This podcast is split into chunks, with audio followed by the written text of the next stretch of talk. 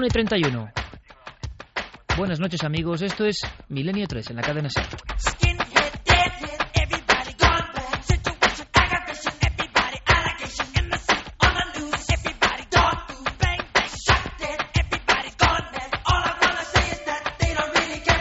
Esta música poderosa de Michael Jackson porque la última fotografía de este año 2012 parece mentira, pero estamos acabando el año de todos los mitos, un año muy milenario, un año lleno de cosas sorprendentes que vamos a repasar también esta noche. Pero permitidme, en este nuevo formato, que habéis apoyado tanto, gracias una vez más, que terminemos con el último dossier del año, una fotografía muy especial que a mí me ha, me ha impactado profundamente.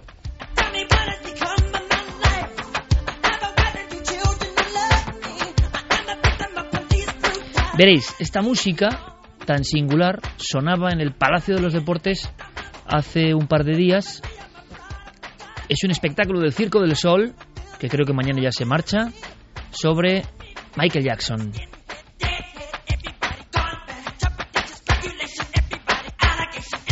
No voy a contar aquí mi admiración absoluta al Circo del Sol, que siempre le empequeñece a uno el hecho de encontrar artistas de esa talla, de observar la creatividad humana a ese nivel. El espectáculo sobre el rey del pop, desde luego que rayaba, en mi opinión, lo sublime. Hubo un momento, esa es la fotografía, que las 20.000 almas que abarrotaban el Palacio de los Deportes se quedaron un poco congeladas, un poco impresionadas. Fueron conscientes al mismo tiempo de que algo pasaba. Esta canción de Michael Jackson, con una representación impresionante, con trajes de luz, con personas que flotan en los aires, tenía además unas imágenes muy potentes, imágenes de niños, imágenes de guerra, imágenes de un mundo, el del 2012, el del 2011, el del 2008, el del 2001, el de 1950, da igual, un mundo con ira, un mundo muy injusto, pero cuando salían en pantalla gigante sobre esta música, las imágenes de niños que mueren de hambre, las imágenes de niños que sufren, las imágenes de niños golpeados, las imágenes de niños que van a morir y que nos miran directamente, en esa última escena, las 20.000 almas que se divertían un minuto antes, que estaban muy contentas, que estaban eufóricas, se congelaban directamente, porque esas imágenes, el poder de la imagen, de la música, el poder de los mitos, aunque estén ya muertos, estaba indicando que algo estaba ocurriendo, que algo pasa en este mundo, aunque no queramos verlo.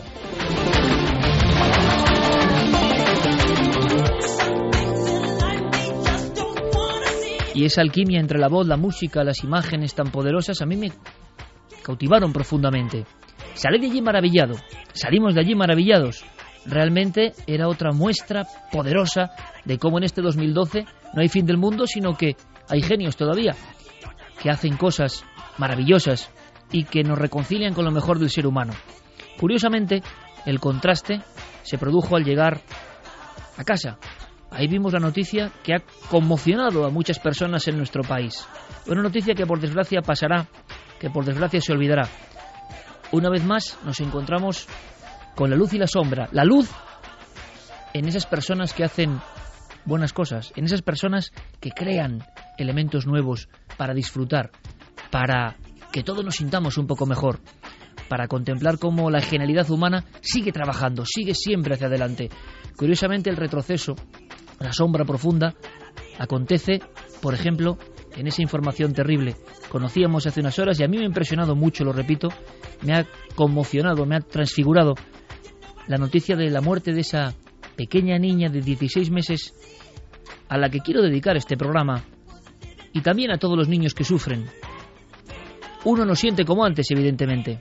Uno empatiza de otra forma, evidentemente, desde que es padre. Pero creo que esto lo ha entendido casi todo el mundo. No es posible que pasen estas cosas, ni en nuestro país ni en ningún lugar. No es posible que una limaña salvaje, bueno, por llamar de alguna forma, cometa una atrocidad semejante. Algo está ocurriendo, algo hacemos mal. Esto me impresionaba, me convulsionaba después de asistir a esa ceremonia maravillosa, nos encontrábamos con la otra cara. He de decir también que, como última fotografía, contraste, luz y sombra, eso ha estado presente siempre, en todo este año, en toda la realidad que nosotros tocamos, siempre nosotros intentamos tender hacia la luz. Es nuestra idea. Incluso con los temas más inquietantes, siempre creo que hay un mensaje de curiosidad. Un mensaje positivo, por tanto. Pero el ser humano, como digo, se congela cuando se encuentra con lo peor de la especie, lo peor de la estirpe. Me ha emocionado mucho los comentarios que vosotros, amigos milenarios, habéis dejado en un humilde artículo que yo he realizado en la página que Guillermo León siempre tiene dispuesta, Nave del Misterio en Facebook, está ahí, por si queréis opinar y por si queréis que hablemos de esto al final del programa. Ha sido tal el mazazo que yo tengo que decir que, que he pasado muy malos momentos pensando en la última mirada de esa niña, muy malos momentos y en cómo incluso todo esto, como digo, se va a ir olvidando y estaremos pendientes de otras cosas. Sin embargo, el horror ocurre de vez en cuando, un horror inconcebible, un horror inhumano. ¿Todos somos humanos realmente? ¿Hay seres que tienen forma de humano que no tienen nada de humano? ¿Tenemos que contentarnos con lo que ocurre? ¿Tenemos que asentir, seguir con nuestras historias cotidianas? ¿Podemos hacer algo ante tanto horror? ¿Podemos concebir que pasen estas cosas? ¿Podemos alzar nuestra voz y gritar contra natura lo que está pasando, por ejemplo, con tantos niños que sufren? Estremecedor saber que un individuo en un país que no es lejano, en un país en una carretera que es la nuestra, un individuo con el que nos hemos podido cruzar más de una vez, em, con varios golpes ha matado a una niña, la ha arrojado en una bolsa 16 meses y la ha tirado de una balsa. Esto pasa, esto también es el misterio humano que yo no entiendo. No puedo llamarle ni humano, no lo comprendo. Gracias por todos esos comentarios, gracias por esa repercusión, aunque sea en nuestra alma común milenaria, y aprendo mucho de vosotros. Tengo que decir eso. Aprendo y me sorprendo con todos vosotros.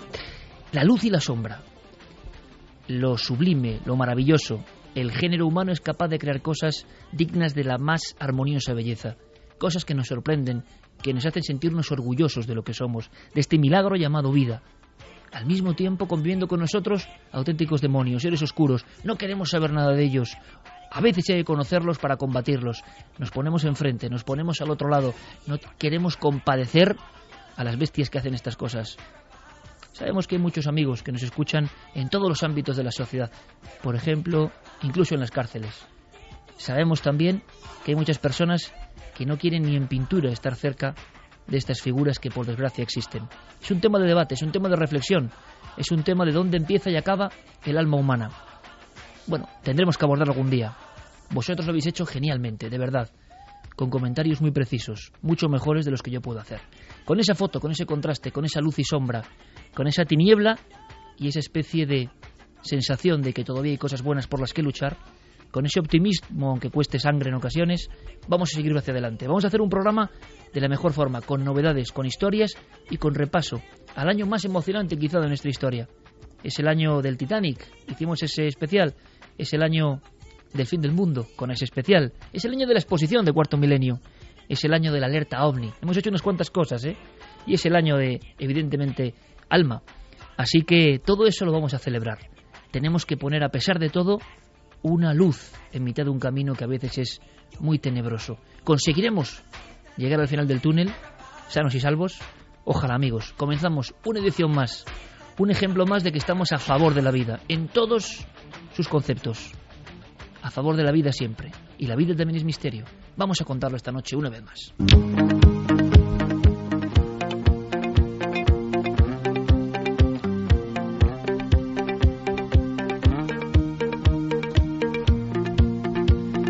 Yo sé que no soy ningún mesías, no me gustan los sermones, sabéis que a veces eh, mis amigos lo saben perfectamente, mis hermanos con los que hago el programa, em, que se me va la pinza, pero soy humano, soy humano y, y a veces tengo que expresar mis sentimientos y a veces utilizo el micrófono para ellos. A veces sentimientos políticamente muy incorrectos, absolutamente incorrectos, absolutamente a la contra. Pero creo que, que alguien tiene que decirlo, porque eso resuena en muchas almas porque estamos hartos de muchas cosas. 2012 es el año en que hemos dejado de confiar en muchas cosas, en que nos parece que esto a veces es una gran, una gran farsa, una gran artimaña extraña. La gente está muy harta, pero no solo de las cuestiones monetarias, de la crisis, no, hay otras crisis que también nos afectan y nos llegan al alma. Hay crisis importantes cuando vemos que hay semejantes que parecen semejantes que no lo son, que son otra cosa. ¿Qué podemos hacer? ¿Podemos cambiar el mundo a partir del 2012? ¿Podemos alinearnos con la luz definitivamente? Bueno, ojalá. Fermín Agustí, compañero, buenas noches. Buenas noches, Iker. Una noticia para acabar el 2012. Pues terminamos el último programa del año siendo empezando siendo Trending Topic. Gracias, compañero. Un placer. Gracias por este año. Trending Topic significa una cosa, ¿verdad, Santiago Camacho? Compañero, buenas noches. Buenas noches, Iker. De alguna forma, no es ni más ni menos, es que se está hablando del programa. Yo lo agradezco. Significa un poco una muestra en el inconsciente colectivo. Significa que seguramente mucha gente también estará polemizando y que mucha gente ha sentido que le arde el corazón, que le arden las venas, que siente algo muy dentro cuando pasan atrocidades de este nivel ocurre, pasa. Como también sentimos las emociones maravillosas cuando nos encontramos ante el arte sublime. Bueno, pues todo eso concentrado ahora se puede transformar en forma global con ese trending topic. De todo eso vamos a hablar. Santi Camacho, compañero, como siempre es un honor tenerte contigo, que estés con nosotros, tenerte conmigo y con nosotros. Vamos a hacer una cosa importante. Vamos a contar una historia, una historia que empieza casi como si fuese una novela y que realmente es como un hilazón con todas las historias que has ido trayendo al programa, de forma magistral, todas parecen novelas y todas resulta que son reales. Esta yo creo que por lo menos en la diapositiva inicial supera todo lo concebible, ¿no?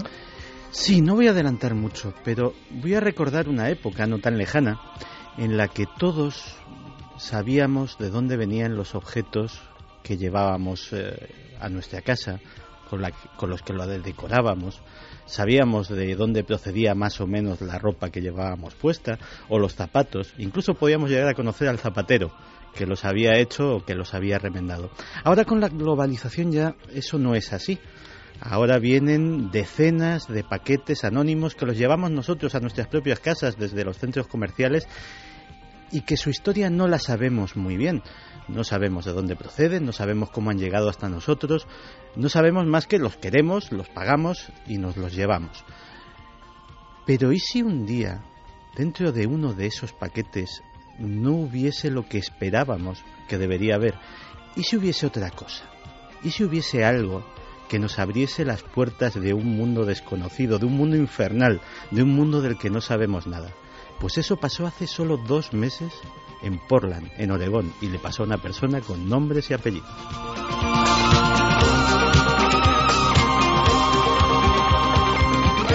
Ahora mismo, no solo a través de ese trending topic y lo que significa, sino a través de muchas emisoras que conectan a través de Internet, que ya es como la gran emisora global a través de cadenaser.com, de ikerjiménez.com y de muchísimas más.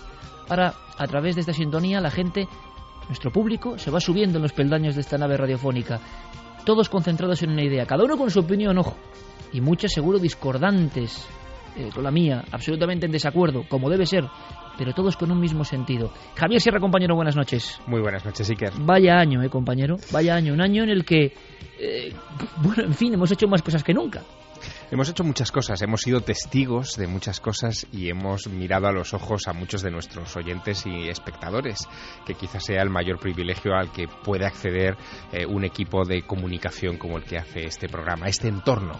Porque antes hablábamos a micrófono cerrado que esto no es un programa, es un entorno y yo creo que diría casi que, es una especie de mm, microclima en el que nosotros habitamos, pensamos, reflexionamos y viajamos. Pues hoy vamos a emocionarnos, Javier, con momentos tremendos que han pasado en tan solo 365 días. Carmen, buenas noches. Buenas madrugadas, Iker. Qué maravilloso espectáculo el que vimos.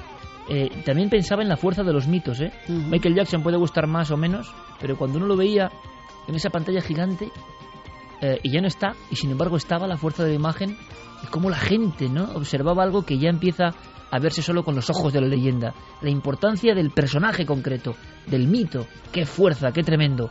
Eh, y salimos realmente maravillados y convulsionados. Nos va a pasar lo mismo, yo creo, ¿eh? al recordar todo tipo de sonrisas y lágrimas que también les ha habido en este año. Claro que sí, vamos a recordar 365 días del milenio 3. En ese tiempo pasan muchas cosas. Cosas buenas, cosas malas, cosas que te emocionan, cosas que te hacen llorar momentos mágicos, momentos que querrías olvidar. Todo eso se va a concentrar esta noche aquí. Vamos a hacer un pequeño resumen de lo que ha sido Milenio 3 en este año tan especial. Con Fermín Agustí, el maestro y comandante Noel Calero, en los sonidos, este sonido tan especial, este sonido que nos proyecta hacia el futuro. Javier Pérez Campos, compañero, buenas noches. Hola, buenas noches.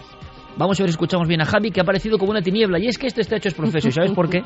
Porque vamos a hablar, Javi, de voces muy extrañas, ¿verdad? Sí, esto era casi una voz eh, psicofónica. Sí, sí. Desde luego, despedimos el año con un auténtico clásico. Esas voces del más allá, parece que sabíamos todo y conocíamos todo de ellas. Bueno, pues eh, nuevas noticias y nuevos informes informes publicados por prestigiosas eh, publicaciones científicas de, Estados Unidos eh, sacan a la luz una investigación quizá la más pormenorizada hasta la fecha llevada a cabo sobre ese fenómeno ¿no? de las eh, voces desconocidas que se ha realizado además precisamente en España, nada más y nada menos que en las instalaciones de la Universidad de Vigo.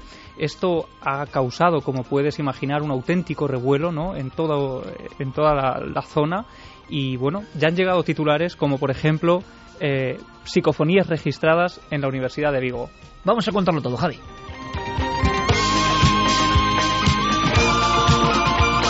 Porque con una noticia de este calibre vamos a descubrir la verdad que hay detrás, vamos a opinar, porque todo es muy raro, yo os lo digo, es muy raro. Universidad, revista científica, Universidad de Estados Unidos queriendo encargar un trabajo sobre psicofonías, cámaras anecoicas, para entendernos, de esas que no dejan pasar ninguna frecuencia, y se han grabado voces. Esta noche escuchamos esas voces. Porque el misterio continúa siempre, el misterio es la otra frontera que tenemos siempre casi al alcance de la mano y que se suele escurrir, que suele jugar con nosotros. Vosotros podéis mandarnos vuestros mensajes, vuestras opiniones sobre ese artículo, por ejemplo, ese reportaje que yo hice eh, y que ha generado ya un, bueno, una especie de, de tsunami entre comillas, claro, eh, reducidísimo, pero con comentarios que me han maravillado algunos de ellos en la nave del misterio, en Facebook, pero hay muchas más vías que se abren en este preciso instante, Carmen. Claro que sí, que tenemos Facebook, tenemos Twitter y tenemos Google Plus, además de Milenio 3 con número arroba cadenaser.com, donde ya nos están escribiendo mensajes de alegría. Acaba de nacer una nena Mm. hace cinco horitas, es eh, de un matrimonio que estuvo en la exposición. Ella estaba ya a punto de dar a luz, estaba ya con una barrigota. Esa chica que la vimos tremenda. Esa chica ha dado a luz, ha nacido Ana, nos lo dice su papá, José Carlos de Sande, y dice que está escuchando ya su primera historia que se oye, como lo llama su hermanito de seis años que siempre nos escucha. Pues Increíble, muchísimas felicidades, amigos. Oye, hablábamos del contraste, ¿eh, chicos. La luz y la sombra siempre danzando en esta realidad extraña y fascinante que nos ha tocado vivir. Seguramente esas personas entiendan muy bien, muy bien lo que nosotros hemos sentido también con tanto sobrecogimiento. Por eso dedicamos a esa nena, que yo estoy seguro que está en algún sitio. Yo estoy seguro que esa niña está con los ángeles en algún lugar, que algunos llaman cielo, no lo sé, pero algún lugar bueno y cuidará de otros muchos. Es que no puede ser de otra forma. No puede ser de otra forma. Así que se lo dedicamos el programa y a todos esos chicos y chicas, esos niños, ¿eh? sagrados absolutamente, que sufren por diferentes causas. Va por ellos y vamos a hacerlo con todo el ánimo. Vamos a empezar con voces que no sabemos si vienen de un cielo o de otro lugar, pero que parece que se comunican con nosotros. Desde hace mucho tiempo alguien nos dice algo. Ese algo parece que se ha grabado científicamente. ¿Será posible? Comenzamos.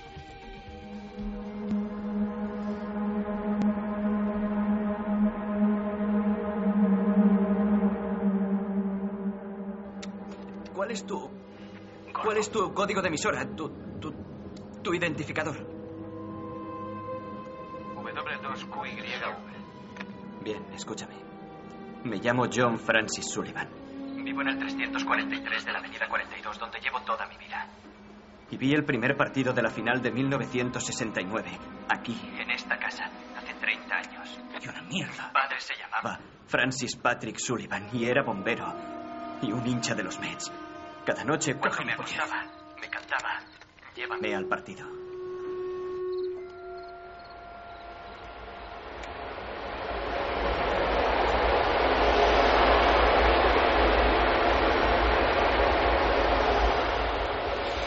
Un padre y un hijo en diferentes láminas del tiempo conectaban a través de una vieja radio. Es la película Frequency que desde luego en más de una ocasión ha servido de introducción para el tema de las voces extrañas, de la transcomunicación, porque esto va más allá o es una vuelta de tuerca sobre la eterna psicofonía. Es como una muda nueva y diferente que no acabamos de entender muy bien y lo vas a comprender enseguida porque el tipo de voces, el tono, eh, lo metálico, nos desconcierta, quizá porque estamos acostumbrados, ¿verdad?, a escuchar otro tipo de cosas. Pero si nos dicen que esto ha sido grabado en la universidad, uno ya se cuadra, dice, bueno, esto es así, descubriremos si es así o no. Que se ha grabado en la universidad quizá no quiere decir que tenga el aval de la universidad. Pero nos hablan de científicos, de científicos concretos, y de un estudio que casi con secretismo, podríamos decir, se ha efectuado en nuestro país. Ahora nos hemos enterado, ahora hay que acudir al material. Hay que agradecer a los protagonistas de esta historia que han querido hablar con nosotros, que quieren mostraros ese trabajo. ¿Será verdad? Javier, ante todo, eh, hay una publicación científica que tú tienes en la mano ahora mismo, la tienes sobre la mesa, en la esquina, en el estudio 1 de la cadena SER, como siempre, y es un informe de una revista científica. ¿Realmente es así? Sí, es un informe publicado por la revista eh, Neuroquantology Journal, una revista científica de bastante prestigio, eh, bueno, donde a lo largo de más de 30 páginas se desarrolla una investigación que se ha estado llevando a cabo a lo largo de dos años. El título de este informe eh, dice Una investigación de dos años sobre el supuesto fenómeno anómalo de las voces electrónicas o psicofónicas y a lo largo de todo eh, este material que tenemos aquí se va desarrollando pues esta historia que parece de película pero que es auténtica que ha ocurrido en las inmediaciones de la Universidad de Vigo efectivamente eh, ha sido llevado a cabo por investigadores de Alemania de Portugal científicos de Estados Unidos también de España. Es decir una investigación eh, a nivel internacional sobre este fenómeno que ha sido además pormenorizadamente analizada con test ciegos eh, de todo tipo, incluso para poder eh, analizar o interpretar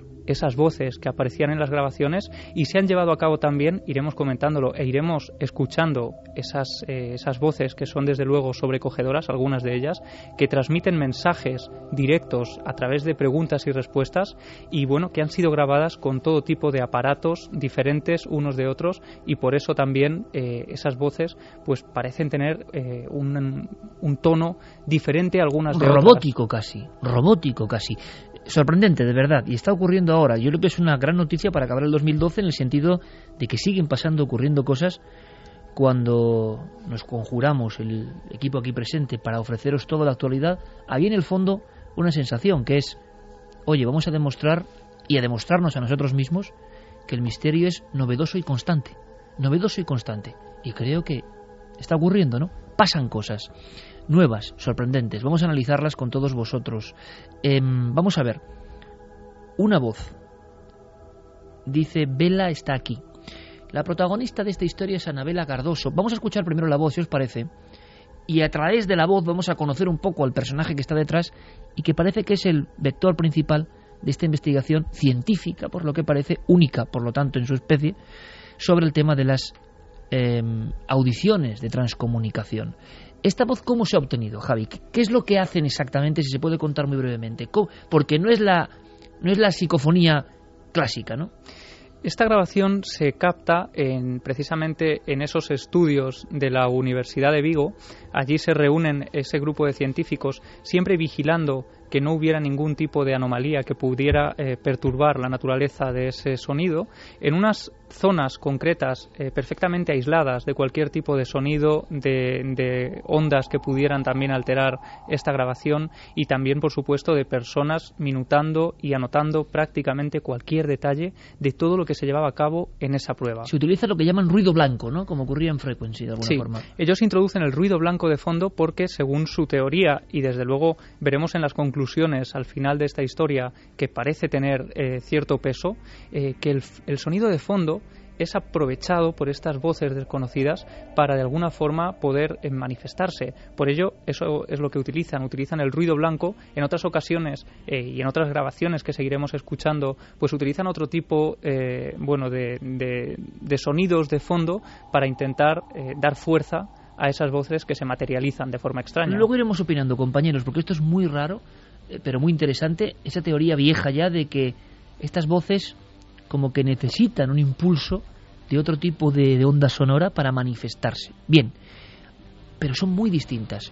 Quizá en alguna ocasión, Noel, cuando vayamos poniendo lo que son las grabaciones, habrá casi que descender la música, y eso que es maravilloso esta música de apoptose, em, casi mm, bajarla porque veréis, son impactos muy breves, que quizá ya es un primer dato, muy breves, son como chasquidos casi, hay que poner mucha atención, repetiremos lo que haga falta, pero en una de las grabaciones de este proyecto científico, y conoceremos incluso qué científicos concretos están detrás, qué universidades están detrás, eh, se menciona, como suele ocurrir, como interpelando el nombre de la propia operadora, Anabela Cardoso, la frase dice Vela está aquí. Las voces salen en portugués, que vamos a la mayoría salen en portugués. Sí, sí, porque las preguntas que se hacen en general están hechas también en portugués, las psicofonías eh, responden en portugués, por eso hay que afinar un poco más el oído si cabe, y en este caso Vela está aquí, ahora descubriremos que parece tener eh, cierta fuerza más allá de nombrar a la investigadora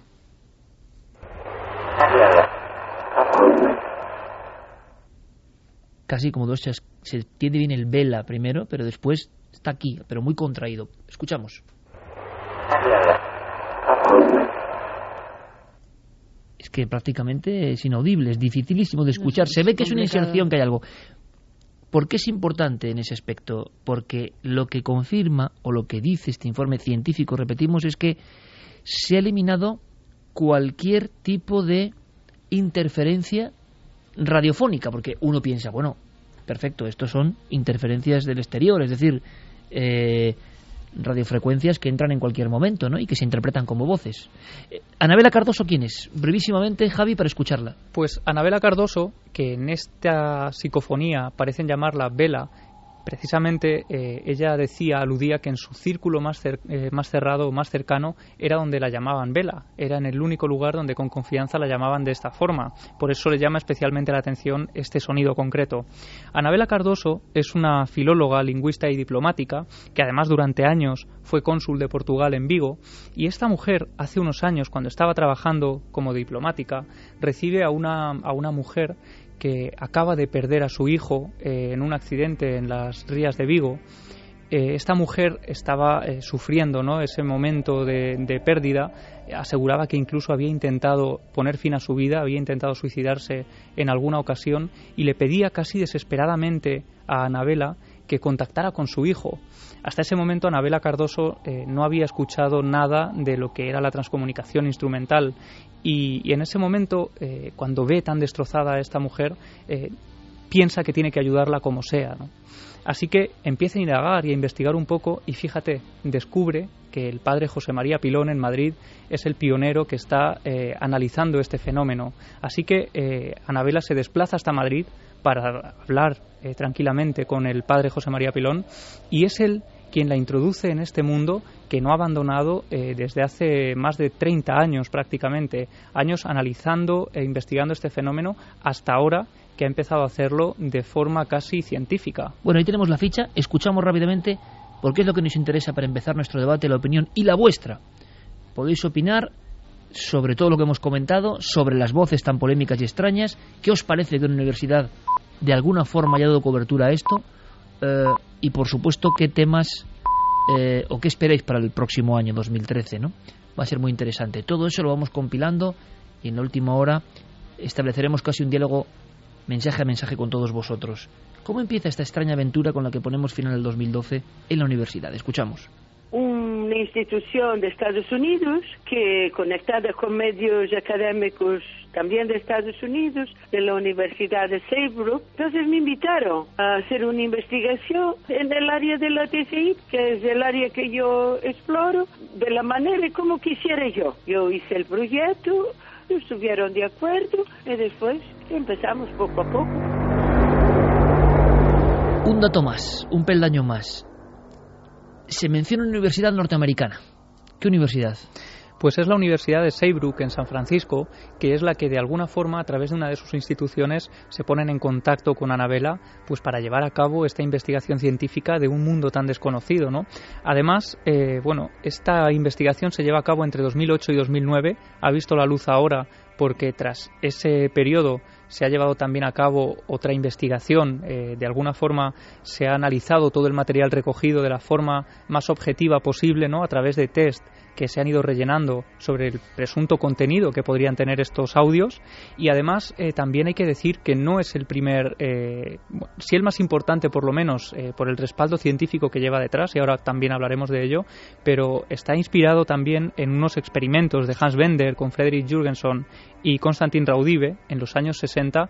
Ella dice que esa, esa primera investigación de alguna forma científica es la que de la que ella toma algunas ideas para iniciar esta.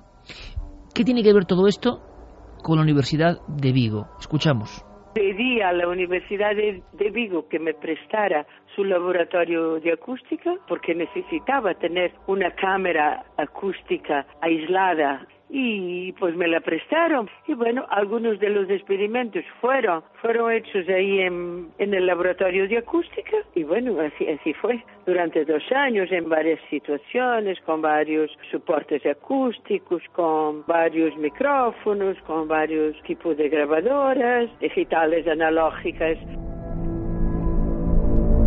Dos y dos minutos, Milenio 3 en la cadena SER, despidiendo el 2012 con esta noticia tan sorprendente. Santiago y Javier y Carmen tienen cara circunspecta, están pensando, vamos a ver qué piensan, pero eh, durante dos años, sin que creo yo casi nadie supiese nada de esto, con cámaras anecoicas y método científico, se está investigando sobre la transcomunicación instrumental. Nos queda escuchar alguna voz más. Hay algunas más claras que hemos dejado más para adelante porque estas tienen que ver con el contenido. Escuchamos dos y enseguida quiero saber vuestra opinión. Eh, una sola cosa, científicos, ¿quiénes hay?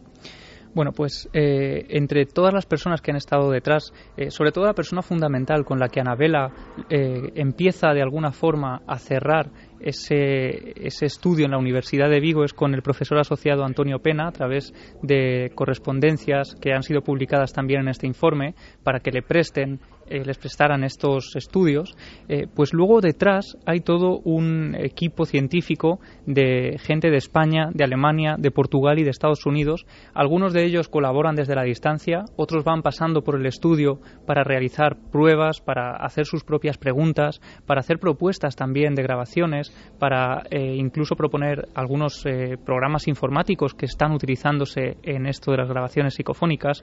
Uno de ellos, por ejemplo, es Hugh Hartman, y su esposa Ingrid Hartmann. Él es físico de la Universidad de Rostock, en Alemania, uno de los miembros eh, que, llevan a cabo estas investigaciones y que aparece en varias páginas del informe porque es clave también. O sea, que hay científicos que se han desplazado a la universidad, a estas instalaciones.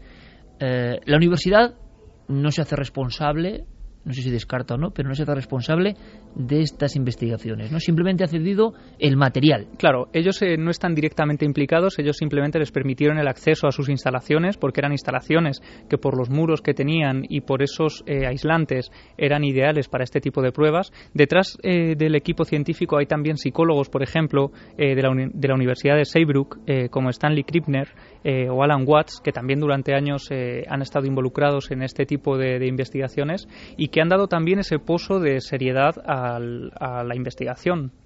Eh, dos voces rápidamente para escuchar a nuestros amigos. Una muerte, parece que dice una. Siempre, claro, es que además, aparte de lo metálico y lo raro, están en portugués, o sea que es que encima, y son como muy rápidas. Hay diferencias con las grabaciones habituales, yo creo. Algo parecido a una muerte, se dice aquí, Javi. Aquí lo que dice eh, es nos no temps mort, no so una mort. Eh, lo que sería, eh, mm, no nos quedan muertes, eh, solo tenemos una muerte. ¿Que en portugués sería? nos no temps mort, no so temps una mort. Escuchamos.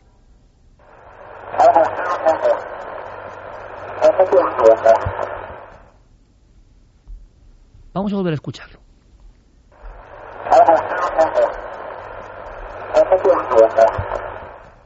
Bien, sigamos.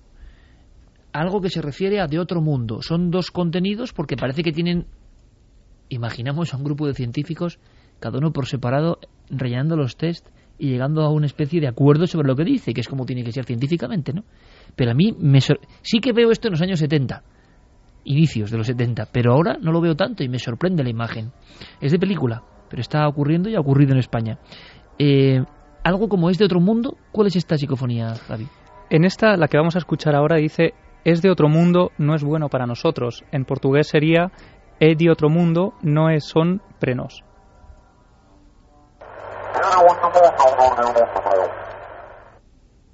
Está, vamos a ver. Por lo menos, ya, ya cuestión de entenderse o no, ahí a cada uno, ¿verdad? Carmen, esto es un poco un mundo. Estáis algunos poniendo los cascos y estamos escuchando nosotros con cascos. Yo entiendo que muchas personas, muchos amigos y amigas que están rodando por ahí eh, con los coches no oyen. Pero lo que sí oyen es que hay voces. Que eso ya es un elemento que ahora opinaremos. Hay voces en un entorno donde no puede haber voces, parece que científicamente demostrado. Repite lo que dice esta última, Javi, por favor. Eh, otro mundo, no es bon prenos.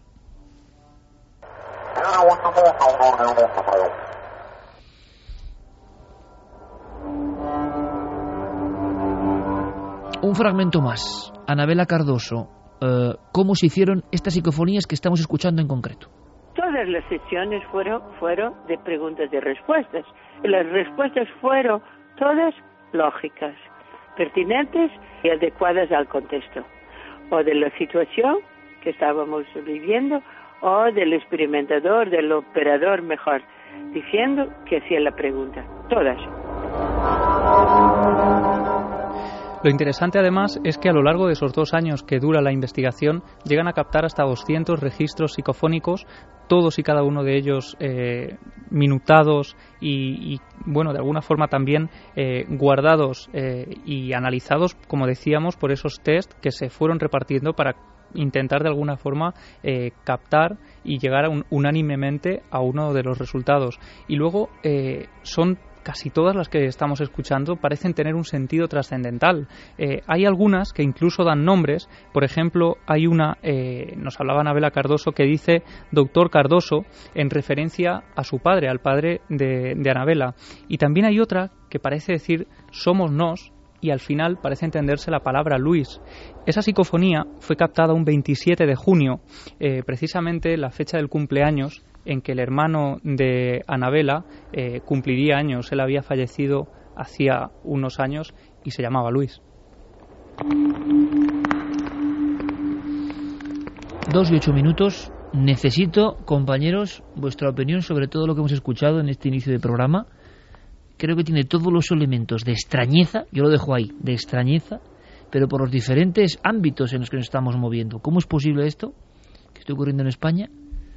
¿Esto se habrán investigado todas estas voces? ¿Son todas de cámara necoica? Imagino que no.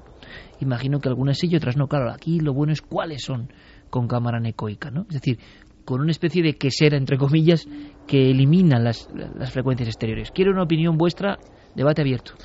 Pues mira, yo cuando vi la noticia ayer lo primero que me imaginé es que era una inocentada, pero no estuve contrastando, además la noticia era de varios días antes y, la verdad es que extraño lo que se dice extraño es.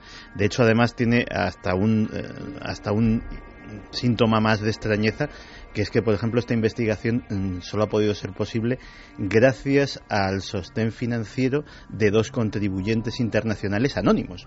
O sea, que por si nos faltaba misterio, pues está también ese, ese pequeño dato. No me digáis que no hay cosas que no es que sean de novela. O sea, dos financieros anónimos eh, lían a las universidades para que se investigue sobre las voces sin nombre. Pero es que hay muchos más elementos novelescos en esta historia, Iker. Eh, yo conocí a Anabela Cardoso hace unos cuatro años largos y la razón por la que quise acercarme a ella y conversar con ella era porque mm, ella había hecho varias experiencias en lo que dentro del mundo de la investigación de estas voces eh, se conoce como voces directas. las voces directas. ¿Qué es eso, Javier? Las voces directas quizá nos ayuden a comprender eh, la clase de sonido que se ha grabado. No, no hay muchos elementos, no hay muchos datos a ese respecto, pero te cuento. Anabela Cardoso lleva desde hace muchos años eh, tratando de encontrar una frecuencia de radio utilizando aparatos de radio tanto antiguos como de última tecnología en la que poder establecer una comunicación radiofónica con el más allá. O sea, frequency. Exactamente. Mm. Es decir, la idea antigua o tradicional o clásica de las psicofonías que tenemos en España, en buena medida eh, creada por los clásicos del género, José María Pilón, el padre José María Pilón, que escuchábamos antes, eh, hace un minuto que lo mencionaba Javi, eh, o por ejemplo el asunto eh, Germán de Argumosa, nos dieron siempre la impresión de que las psicofonías se obtenían simplemente colocando una grabadora en un recinto más o menos aislado, se grababa accidentalmente en, el, en la cassette eh, un sonido y, y eso es lo que mm, se mm, conocía como inclusión psicofónica y era como una especie de vislumbre del más allá. Pero es que en realidad el origen cierto de la investigación psicofónica era tratar mediante ondas de radio de captar esos mensajes del más allá. El primero que lo hizo fue Friedrich Jürgenson, el padre de las psicofonías, cuando él en 1957 era un pintor eh, que tenía la vocación de ser cantante de ópera, comenzó a grabarse a él mismo, que esto lo sabe poca gente, comenzó a grabarse a él mismo en, una cassette de, de aquella época, estamos hablando de, de mediados del siglo pasado, eh, de repente descubre que debajo de su voz a veces eh, se colaban otras voces. Eso le, le llamó la atención. Y él, en estados de duermevela, semi, de semitrance, porque este hombre tenía ese tipo de experiencias eh, extrasensoriales, eh, comenzó a recibir como mensajes telepáticos que le decían que iba a, que existía una especie como de em, gran emisora eh, en el más allá que se podría poner en contacto con el más acá. Y él no, no acabó de entender eso hasta que en el año 59, dos años más tarde, se produce esa famosa grabación de los pájaros en el bosque. Una de Eh, las escenas de la historia del misterio, ¿no? Exactamente. Bueno, a raíz de esos sueños o de esas inclusiones telepáticas en la mente de Freddy Jurgenson, que es un tema muy poco tocado en la vida de este personaje, ah, se marca en esa época, ya en esa época, eh, una frecuencia radiofónica concreta en la que parece que las voces están ahí y se pueden captar. Esa frecuencia se conoce como la frecuencia u onda de Jurgenson y, y él la situó entre los 1450 y los 1500 kilohercios. Eh, esa zona es la zona en la que eh, Anabela Cardoso eh, puso su dial en todas esas radios que tenía en su casa para tratar de captar voces. Fue un proceso de muchos meses eh, lo, que, lo que encarriló esta investigación. Al principio no captaron nada y en un primer momento, ah, en una de esas sesiones que tenía con varias personas, amigas de la entonces todavía cónsul de, de Portugal en Galicia, eh, de repente comenzaron a escuchar monosílabos. Sí, no. Eh, como si algo se colara en esa onda. Y después ya frases concretas. Incluso identificaron la voz de un antiguo investigador de psicofonías portugués llamado Carlos de Almeida, que se convirtió en una especie como de interlocutor en el más allá de ese grupo. Esta es una historia que no se ha contado en estos informes de prensa, pero que a mí me parece realmente fascinante.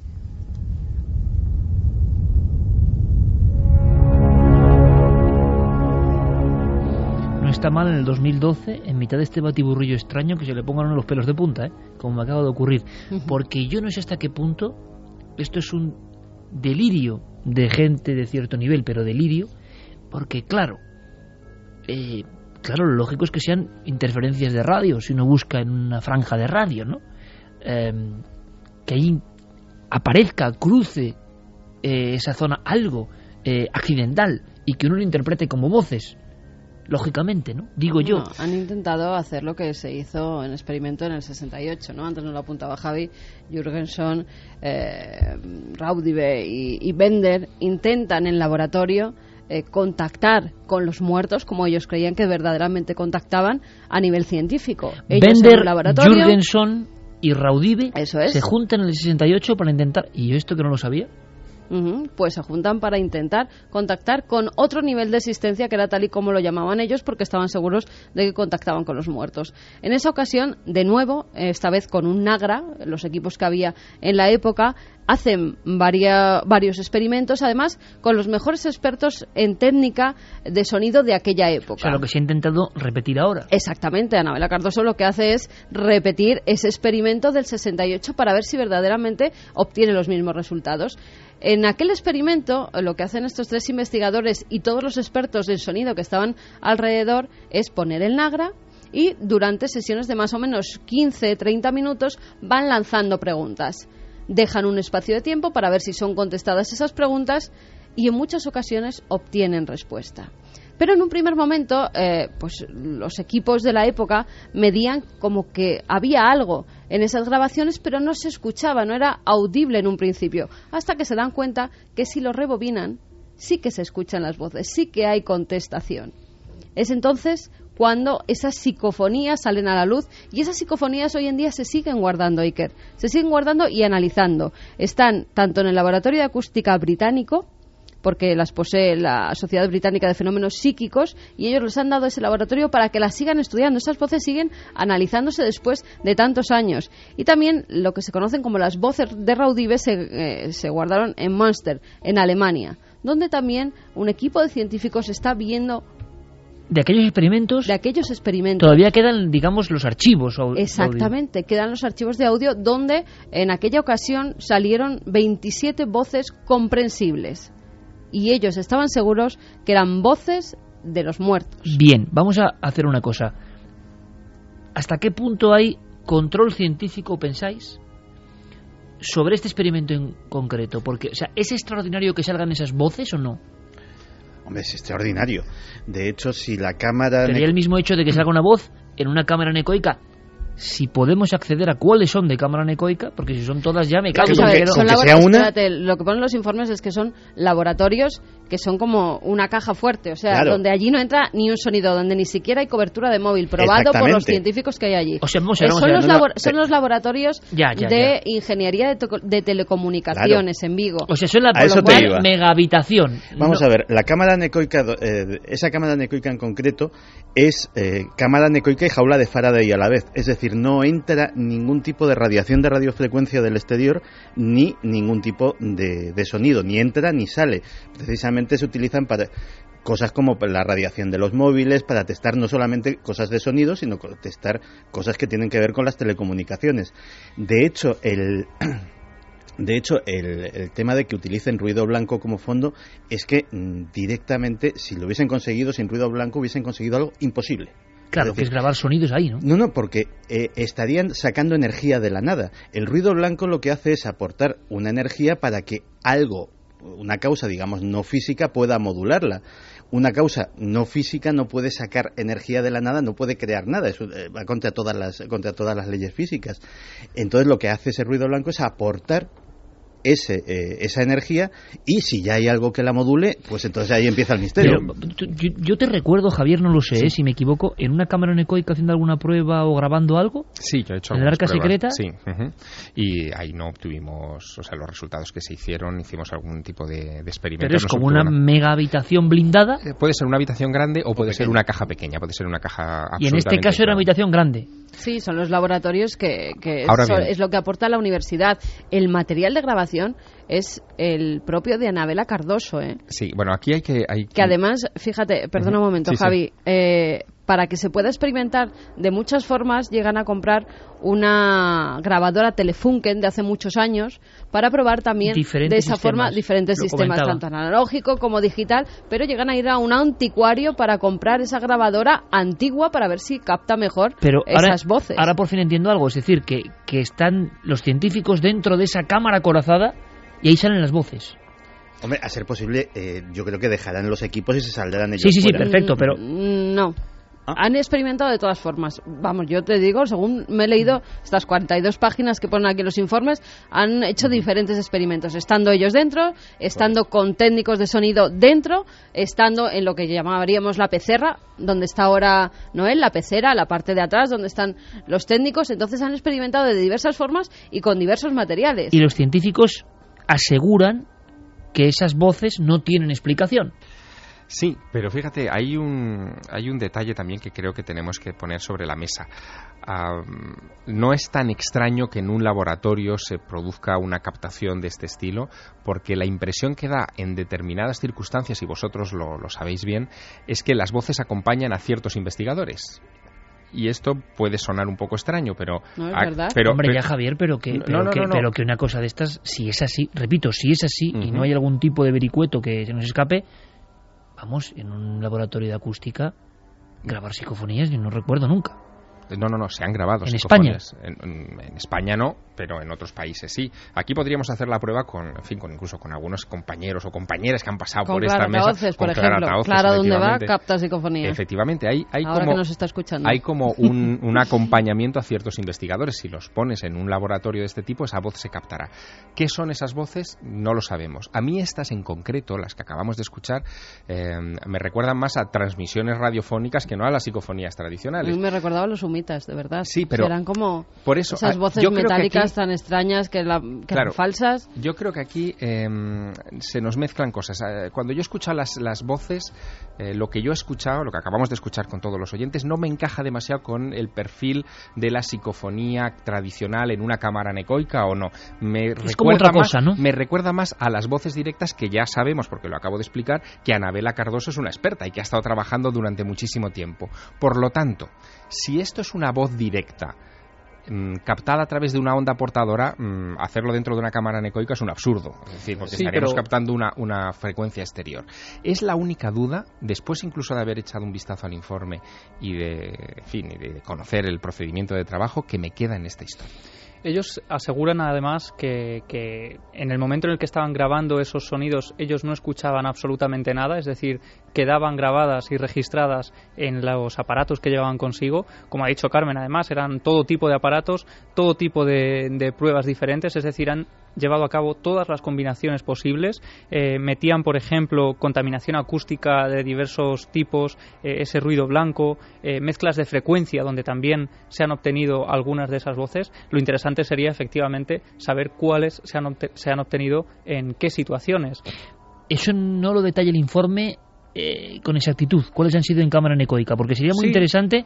Vamos a hacer una cosa, de momento, sí quiero, quiero saber qué opina nuestro público, que siempre es muy sabio, y qué, qué le inspira, ¿no? Eh, ¿Qué os inspira est- estas voces tan raras? Y sobre todo, que si estas voces son obtenidas de otra forma, pues bueno, ahí están, son muy raras. Pero claro, sabiendo la historia que hay detrás, que es una historia, repito, única en España, y que ya la historia es muy de novela, a todos los niveles, pues es muy interesante periodísticamente hablando, es nuestra obligación contar todo lo que está ocurriendo ahora mismo, ¿no? Esto se lo imagina uno en películas como Luces Rojas y todo eso, pero, pero en vivo en España. Eh, hemos preguntado a algunos expertos, Carlos Fernández, que es uno de los grandes expertos españoles en estas temáticas, y él es eh, ingeniero experto en electrónica, mm, ha publicado eh, sobre este tema de las voces. Claro, es que estamos hablando de publicaciones siempre en el ámbito de lo misterioso periodístico. No había publicaciones científicas en España a este nivel, ¿no? O produci- No. Producidas en España, aunque publicadas fuera a nivel científico sobre Claro. las voces sin rostro. ¿no? Y han tenido que acudir a una revista que es de carácter científico, está en Neuroquantology. Es una revista que se edita en Turquía y que, eh, digamos, es una revista científica pero de disciplinas cruzadas. Lo que quiere decir esto es que la mayoría de las revistas científicas eh, suelen ser monotemáticas. Es decir, si es una revista sobre genética, es genética. Si es eh, sobre biología, es biología.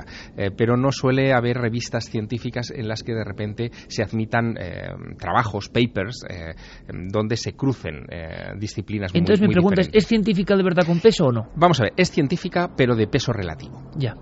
Es decir, que sí está dentro de la tabulación de las revistas científicas, hay un procedimiento de presentación de informes que tiene que ser supervisado, en fin, hay un comité, se exigen unas características para la publicación de un trabajo, pero, eh, en fin, no es una revista de gran impacto, para que Bien, nos entendamos. perfecto, Javier, porque estamos aprendiendo en tiempo real, a las 2 y 24, algo que está pasando, que nos interesa y que nos reconduce hacia un ámbito que parecía abandonado, el de la parapsicología científica, de alguna forma, ¿no? El de la investigación en laboratorio de fenómenos paranormales. Está pasando con españoles y queremos contarlo.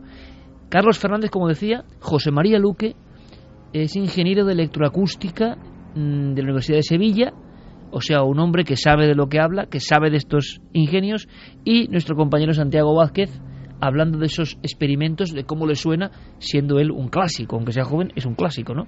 Así que los tres, en este tren de voces, nos dan su opinión y yo quiero conocer la vuestra también. Para mí es muy importante que se haya hecho unas grabaciones en condiciones de control, porque a pesar de que bueno, se lleva investigando muchos años las psicofonías, no hay demasiadas experiencias de este tipo. Es decir, quedan fuera todos esos argumentos ya muy manidos tantas veces de que se tratan solo de eh, confusiones. Tiene la típica característica de ser eh, un sonido modulado, que es característico en el proceso psicofónico, ya que el proceso psicofónico es un proceso electromagnético. Entonces, claro, tiene la típica característica de este sonido modulado, como mecánico, ¿no? Es característico, es bastante característico. Esta investigación, que desde luego marca un, un hito, porque nunca se había hecho un, estudio tan pormenorizado y tan científico en esas parafonías, en esas voces, que son voces que perfectamente responden con una coherencia absoluta, son voces que razonan, que en definitiva tienen una inteligencia. 2 y 26, ¿qué dice nuestro público? Pues vamos a ver, hay algunos que les da mucho miedo esto de las psicofonías. Raquel SR dice, no sé, el tema de las psicofonías no es algo que me convenza. Estoy por poner una grabadora en mi casa del pueblo, que estamos a 300 metros de un cementerio del siglo VI y a medio kilómetro de uno actual. Bueno, si sería sale algo... psicofonía desde toda la vida, ¿no? Mm. en contraste con estas, que estas yo no sé si dan realmente miedo, porque son tan asépticas y tan frías que yo no sé si la palabra sería miedo, ¿no? Y Les falta ese cuando- calor. Cuando no están en tu idioma también... Claro, es pierden, que pierden. pierde, pierde mucho. Aquí lo que es extraño es la historia alrededor. Dacil Pérez dice, vaya miedo, menos mal que mis perros duermen conmigo, que si no me muero con las psicofonías. Elkin, mm, una cámara anecoica que aísla del sonido o que aísla también de las radiofrecuencias. ¿Y qué pasa con el resto de ondas del espectro? ¿Obtuvieron los mismos resultados utilizando distintos tipos de grabadoras?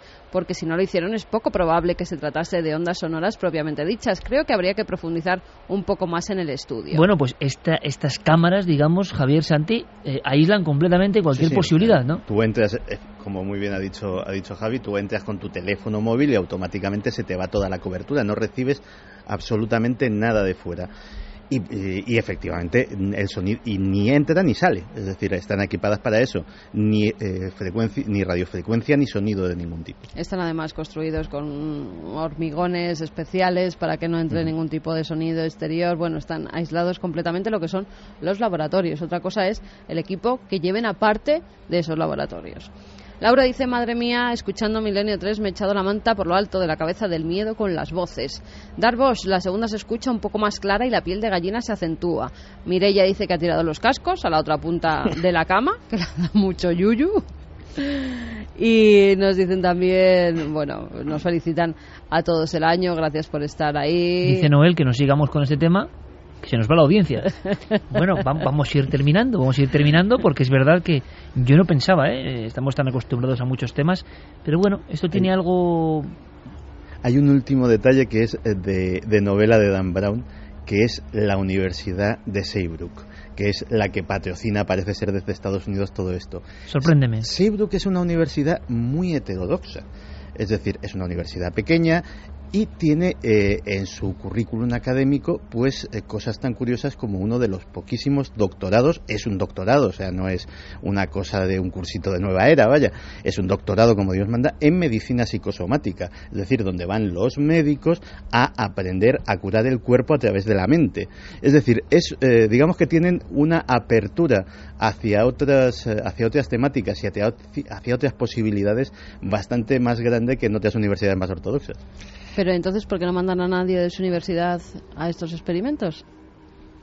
¿No? Bueno, Porque, eh, hombre, yo han si estado- pongo el dinero, me Bueno, gustaría han estar estado para ver... supervisando, ¿no? Al parecer, eh, algunos de los especialistas, algunos de los que se han nombrado son clásicos de la investigación de estos temas, ¿no? Sí, y están un poco en la red de, em, digamos, corresponsales y relaciones que tiene Anabela Cardoso y su equipo de investigación en Vigo desde hace muchos, muchos años. Otra cosa que también hay que, hay que subrayar en esta historia es que Anabela Cardoso, ah, en, estos, en estas décadas de trabajo, en esta constante búsqueda de comunicación con esas voces directas a través de radiofrecuencias o también a través de las psicofonías tradicionales, ha obtenido, eh, digamos, un paisaje del más allá del que no hemos hablado y que es bastante curioso. Ella habla, por ejemplo, de que eh, todas estas emisiones, digamos, o todas estas voces nos llegan desde un lugar mm, al otro lado de la vida que ella llama eh, la estación río del tiempo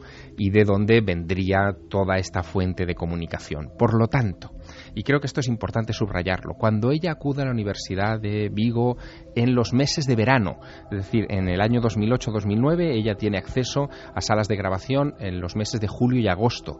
Em, cuando ella acude a ese lugar, acude ya con un background, con una mochila eh, de experiencias previas, donde ella actúa casi como medium, de alguna como les manera. pasa, por cierto, y les ha pasado a todos los investigadores científicos que se han metido en el tema de transcomunicación y psicofonía. Yo no sé qué tiene, pero nunca ha salido de esa espiral, ¿eh? Exactamente. Han quedado atrapados de por vida.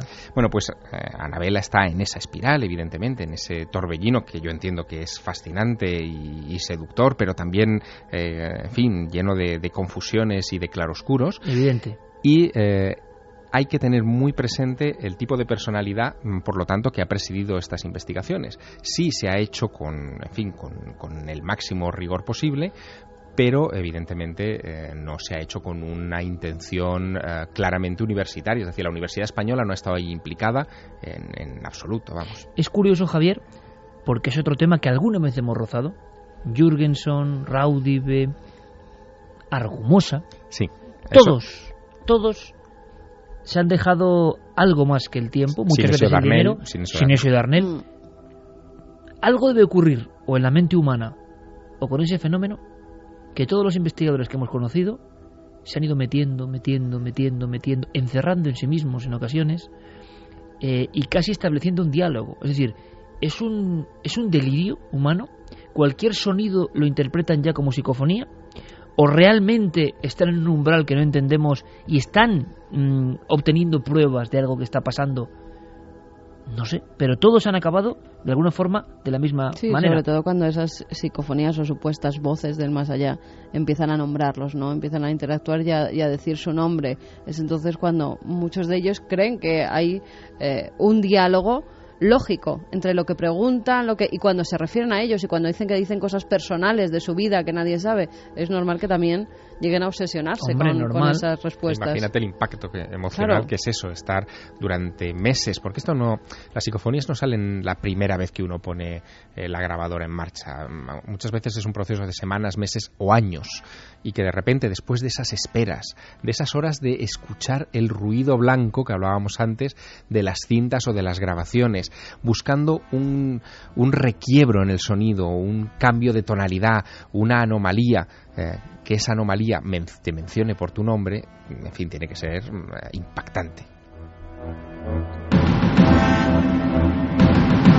Ahora mismo, escuchando a Javier y a Carmen, yo eh, he pensado, ¿estarán en algún tipo de estado alterado de conciencia los investigadores que se meten en esto? ¿Estarán abriendo su parabólica de una forma poco convencional? Lo ha dicho Javier perfectamente y es que lo he visto. Horas de grabación. Tenemos el caso, por ejemplo, ahora actual de Pedro Amorós, eh, que de alguna manera es el último representante. Hay más, ¿no? pero que, pero que no han abandonado el tema. Les podrá gustar más a unos, menos a otros, pero no han abandonado el tema, sigue investigando y, y muchas de las grabaciones las acaban teniendo en su estudio, en su casa. Ya no van a lugares. El fenómeno se les ha aproximado. Ellos se han abierto al fenómeno. Están en un estado alterado de conciencia. Hay una especie de trance del cerebro en esas horas de grabación de espera. O, es toda una enorme confusión de personas que se obsesionan y escuchan cosas. Claro, aquí yo creo que la gran clave es que si esto ha tenido hermetismo científico de alguna forma y se han grabado esas voces que estamos escuchando, pues hay algo muy interesante. ¿Queréis apuntar algo, Javi, antes de escuchar las dos últimas psicofonías, que son las más claras, por cierto? Sí, es curioso que las últimas páginas del estudio, además, son unas tablas que están dedicadas precisamente a mostrar algunos ejemplos de voces que se han captado y sí que se especifica en estos ejemplos eh, el modo en que se, ha- se han captado, eh, la, si es fácil eh, de escuchar o no, es decir, bueno, pues la calidad de alguna forma analizada en estas tablas. La primera columna te explica quién las capta. Por ejemplo, tenemos aquí un ejemplo, eh, Luisa y Ana Cardoso. Eh, luego dice ejecución y por ejemplo hay algunas en las que sí se especifica que es en contaminación acústica controlada. Eh, luego te habla también del volumen, si es inteligible, como decíamos, y si responden a alguna pregunta. Y en esta tabla concreta hay una que a mí me ha llamado poderosamente la atención y es que dice eh, que este grupo de personas había preguntado esta vez en los estudios eh, Metrópolis de, de allí si mm, estaba escuchando Constantin Raudive y parece ser que la voz eh, que mm, sigue a esa pregunta es y dice claramente está en el estudio. Eh, en inglés directamente dentro de la, del trabajo de Neuroquantology, de verdad que impresiona, ¿no? Eh, voces grabadas, datos, lugar, operadores, fecha, 17 del 6 de 2008, ejecución, ruido, eh, traducción, suficiente, insuficiente, inteligibilidad, cómo se entienden. Es decir, ver esto en formato de trabajo, yo nunca lo había visto. Y un detalle extra. Mm, prácticamente todas las grabaciones se obtuvieron entre las 19 y las 21 horas, en, en el umbral entre la noche y el día, porque según Anabela Cardoso, ese es el momento en el que estas voces se manifiestan con más facilidad. Y fíjate, ¿sabes lo que tenían también en cuenta? La luna. Cuando Era un factor. Sí, cuando las psicofonías se obtenían en días de, luna llena o cuando no. Y parece que en días de luna llena se obtenían más. Bueno, esto es tan de, los temas más raros que hemos tocado nunca. La, conjunción de elementos, la financiación de la universidad extranjera, los científicos que están vigilando, técnicos de electroacústica, cámaras acorazadas y voces. Bueno, podemos terminar con las voces, ¿no? Documento número 8. Eh, algo así como un sueño mío, eh, Javier. Sí, esta dice, es un sueño meu, eh, es un sueño mío y también es una de esas eh, de las más claras que, hemos escuchado en, en, todos los que las que han obtenido en esas más de 200 eh, psicofonías registradas. Hay que agradecer lo primero a la propia Anabela Cardoso su amabilidad, la disposición.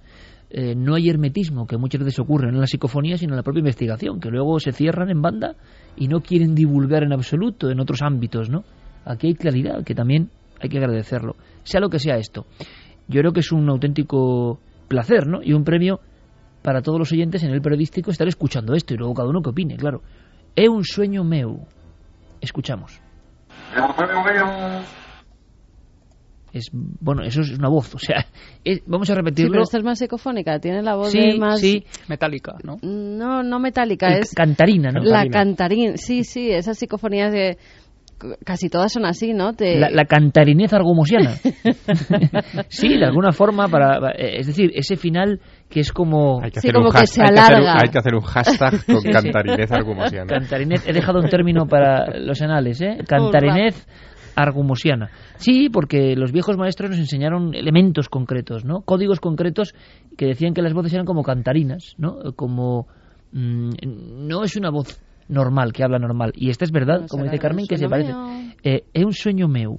Bueno, pero si esto de verdad está grabado en esas condiciones, a mí me parece muy sorprendente. Escuchamos. Y es verdad que parece una frecuencia, ¿no? Que parece alguien eh, que está hablando desde algún lado de, de una radio, ¿no? Siguiente psicofonía.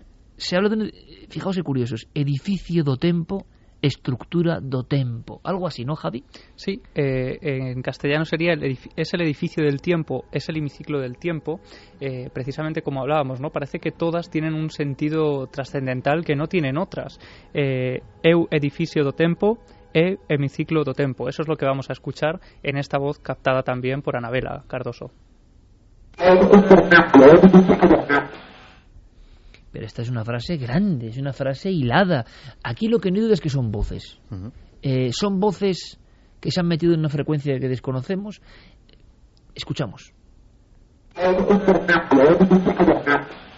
Es que parece una conexión con un radioaficionado, con la película Frequency. Lo que pasa que eh, Anabela, antes lo ha dicho en un corte, eh, siempre son respuestas a preguntas con lo cual tienen un sentido lógico. Si fuera una transmisión, te contestarían cosas inconexas y que no tendrían nada que ver con la pregunta formulada. Interesantísimo, porque aquí parece que hay una respuesta a una pregunta sobre algo, ¿no? Y entonces Claro. ese algo responde como en las psicofonías clásicas. Hay que escuchar la conclusión de Anabela Cardoso después de estos trabajos que abren un, un mundo muy raro que hoy hemos, ojalá, ¿no? Ojalá haya algo de, de autenticidad científica en todo esto, pero como decía Santiago Camacho, todo es como muy de novela. Aquí lo hemos contado limitándonos a que tengáis toda la información. Conclusión de la principal promotora y vector de este extrañísimo estudio reciente. Una conclusión que te puedo dar es el soporte acústico, cuanto menos explícito, cuanto menos amplitud tuviera, más débiles fueron las voces, lo que quiere decir, una cosa que se sospecha desde siempre, que las voces son moduladas en el ruido ambiente.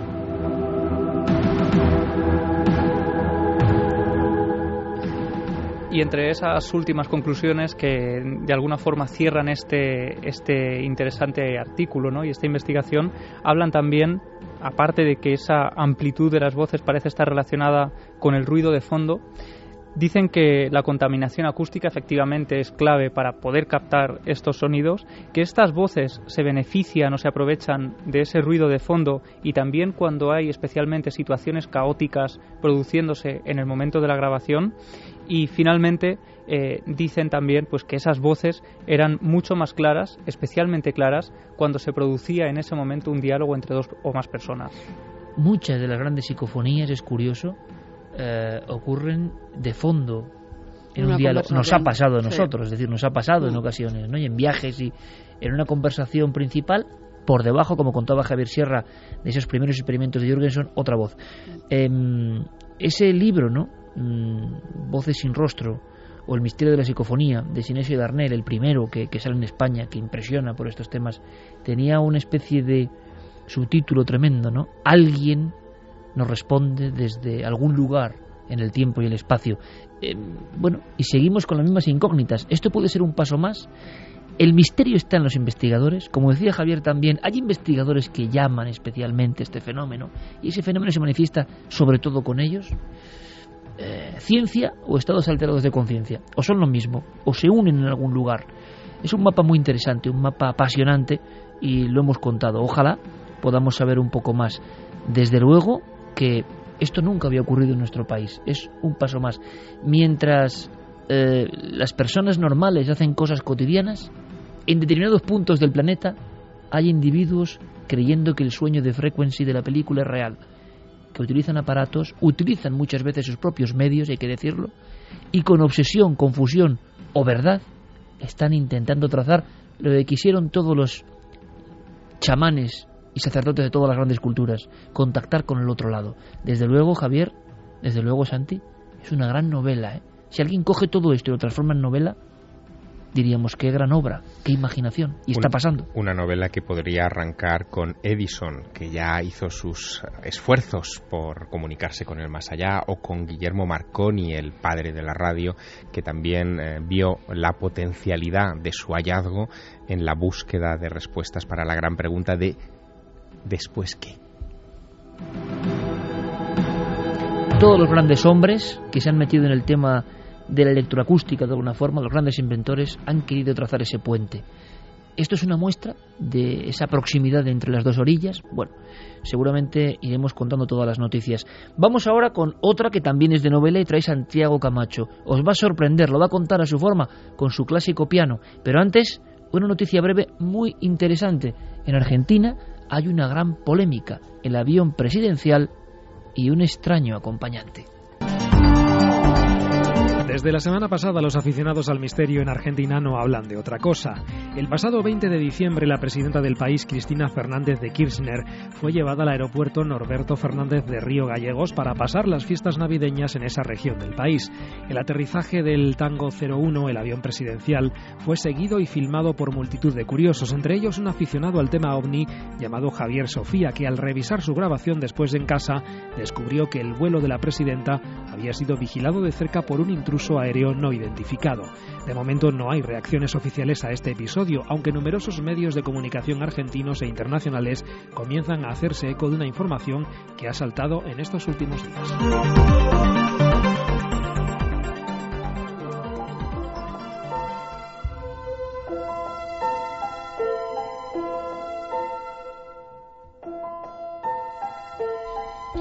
Ahora a las 2 y 45, como si fuésemos una gigantesca radio antigua, conectamos con ese universo propio de Santiago Camacho. Nos ha hablado de objetos, de uno muy concreto, de uno que abre las puertas de un mundo absolutamente desconocido, Santi. Sucedió el pasado Halloween, en las vísperas de Halloween. Eh, Julie Keith eh, era un, es una honrada madre de familia de Portland, Oregón, estadounidense, que mm, se disponía a celebrar la fiesta como hacía todos los años, pues comprando en el Camart de las afueras de su ciudad, eh, pues disfraces para sus hijos, decoración más o menos macabra para su hogar.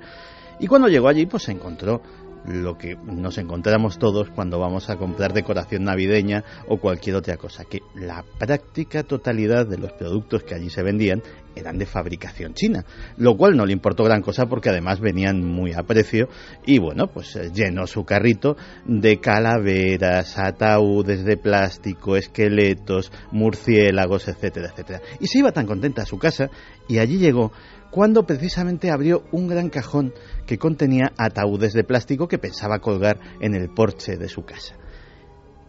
Una de las cajas, aparte del ataúd, tenía una nota. Una nota que decía así.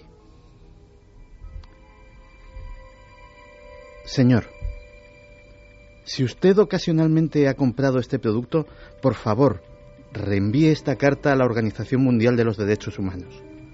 Este kit ha sido hecho en el campo de trabajo de Mansajía. La gente trabaja 15 horas sin descanso, sin festivos. Hay torturas, golpes y castigos inhumanos. Estamos encarcelados sin juicio.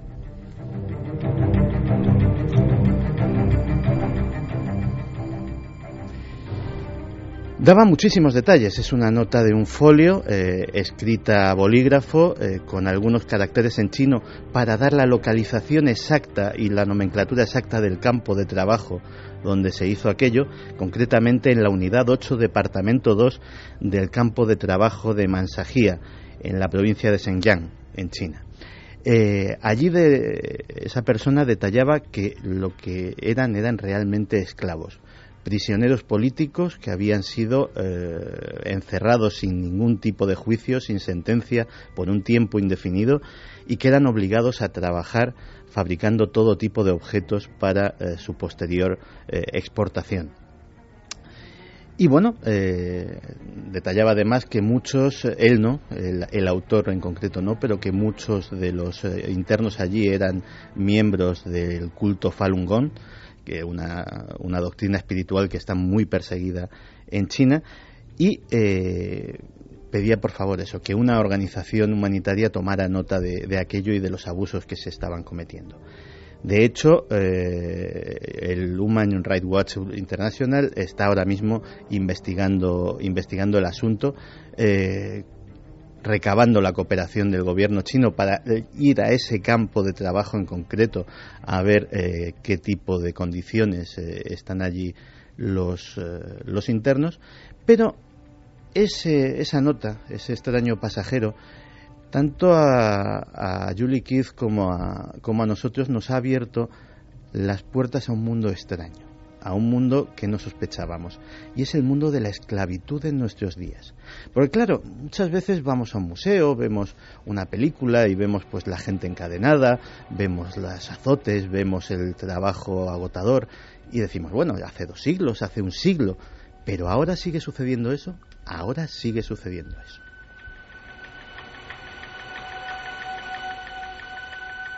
incluso en ámbitos que no nos podemos ni imaginar.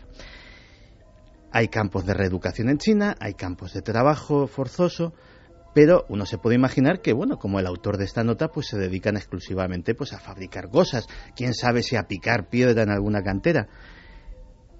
¿Te puedes creer que hay esclavos trabajando en juegos de ordenador, en juegos eh, multijugador, dedicándose a recolectar oro, a recolectar dinero, a recolectar objetos mágicos para luego venderlos por internet y obtener un producto. Gente que es obligada a jugar horas y horas y horas hacer subir su personaje porque también si consiguen un personaje de muy alto nivel también se puede vender en el mercado en el mercado de internet a un alto precio a un jugador que no quiera hacer ese esfuerzo eso fue lo que eh, denunció Louis Dalí al eh, gobierno, al periódico británico The Guardian. The Guardian sacó hace unos meses la historia de, este hombre que había pasado tres años internado en un campo de, trabajo y que eh, su misión era jugar concretamente a World of Warcraft eh, y obtener, eh, hacer subir eh, de nivel a personajes que luego eran vendidos por Internet por los propios guardianes de la prisión, que conseguían precios exorbitantes de cientos de yuanes, que a su vez son cientos de, cientos de dólares, que en China eh, es, muchísimo dinero, y eh, bueno, pues eh, aparte de, todo, pues si alguien no conseguía la cuota de oro, si alguien no conseguía que su personaje subiese lo suficientemente rápido, se enfrentaban a palizas que eran dadas con mangueras de plástico. 2 y 51, Santiago, no hablamos de leyendas urbanas. No, no, esto, vamos, existe el artículo de The Guardian, eh, el nombre de el nombre de Luis Dalí ya te avisan los periodistas que es supuesto, que es un hombre que está refugiado ahora mismo en, en Gran Bretaña y que por razones de seguridad no quiere no quiere revelar su, su verdadera identidad y eh, The Guardian es un medio que hasta lo suficientemente sus fuentes como para que no dudemos de él en este caso. Y entonces estamos hablando de esclavismos de nuevo cuño de alguna manera. Cibernético. De alguna forma. Sí, sí, o sea, eh, hacer a la tú imagínate algo que es un placer y que es eh, el hobby de millones de personas, convertirlo en alguien para alguien en su castigo eterno, tenerle jugando 18, 20 horas diarias, darle el descanso mínimo y volverle a poner otra vez delante de la pantalla del ordenador, delante de la pantalla de la consola. Pues como eso, eh, hay muchísimos ejemplos en el mundo. El caso de la nota, y esto no lo voy a dar como verídico porque me, falta la suficiente, el suficiente contraste, sí se habló hace unos meses de que algo parecido sucedió en España. Concretamente, eh, una persona que también eh, parece ser que lo puso, eh, en este caso, en contacto, se puso en contacto con Amnistía Internacional, se encontró en un bolso, en un bolso, una nota en chino. En este caso, hubo que hubo que traducir la nota porque estaba escrito en caracteres chinos. la nota de, Estados Unidos estaba escrita en inglés. Y la nota, la tengo aquí, venía a decir la traducción, queridos amigos, cuando están usando estos bolsos, ¿saben dónde están hechos? Los bolsos vienen de una prisión china. Como prisioneros trabajamos 19 horas al día. No tenemos tiempo para descansar, no tenemos mucho para comer y mucho menos tenemos derechos humanos. No hay libertad aquí dentro, solo tareas de día y noche sin parar. La nota escrita a mano en chino en un bolso que se vende como material de lujo o de imitación, da igual, ¿no? Pero es un poco, no se sobrecoge, ¿no? Eh, está enseñando Santi el papel y de verdad que pone los pelos de punta, ¿no? Y, te imagines esa gente en grandes prisiones, y es campos de reeducación, Santi. Eh, ya, en fin, escalofría un poco, ¿no? El, el, sí, pero la terminología. Pero parece que estamos, eh, porque no parece que nos estamos centrando exclusivamente en China, a día de hoy la esclavitud es un fenómeno mundial. la propia ONU estima que esclavos o semiesclavos hay, agárrate a la mesa, a día de hoy casi 250 millones de personas. Es muchísima gente. Eh, si hablamos de esclavitud sexual, tenemos eh, a diario en, nuestros propios telediarios operaciones de la Policía Nacional liberando a mujeres que han sido traídas a este país de las formas más, eh, más, más variadas. Pero fíjate que el Departamento de Estado, de Estado de Estados Unidos dice que, por ejemplo, en un país como Sudán, hay 300.000 esclavos hoy en día. Esclavos a la vieja usanza, esclavos de cadena, de látigo, de picar o de trabajar en un campo, esclavos que son capturados de las tribus negras de, eh, del sur del país que son eh, conducidos a, a, las capitales o a los campos de cultivo, se les dan nombres musulmanes, se les adjudica un amo y pertenecen a ese amo para toda la vida. Es decir, esclavitud al más puro estilo de las plantaciones sureñas que vemos en las películas. Eso pasa hoy en día. Y me queda un último apunte que quizás es, quizás es el más terrible. Eh, claro, cuando había esclavos no había una cosa que hay ahora, que son los trasplantes de órganos. En Pakistán, posiblemente en China, se cree que incluso en Egipto, hay criaderos de personas.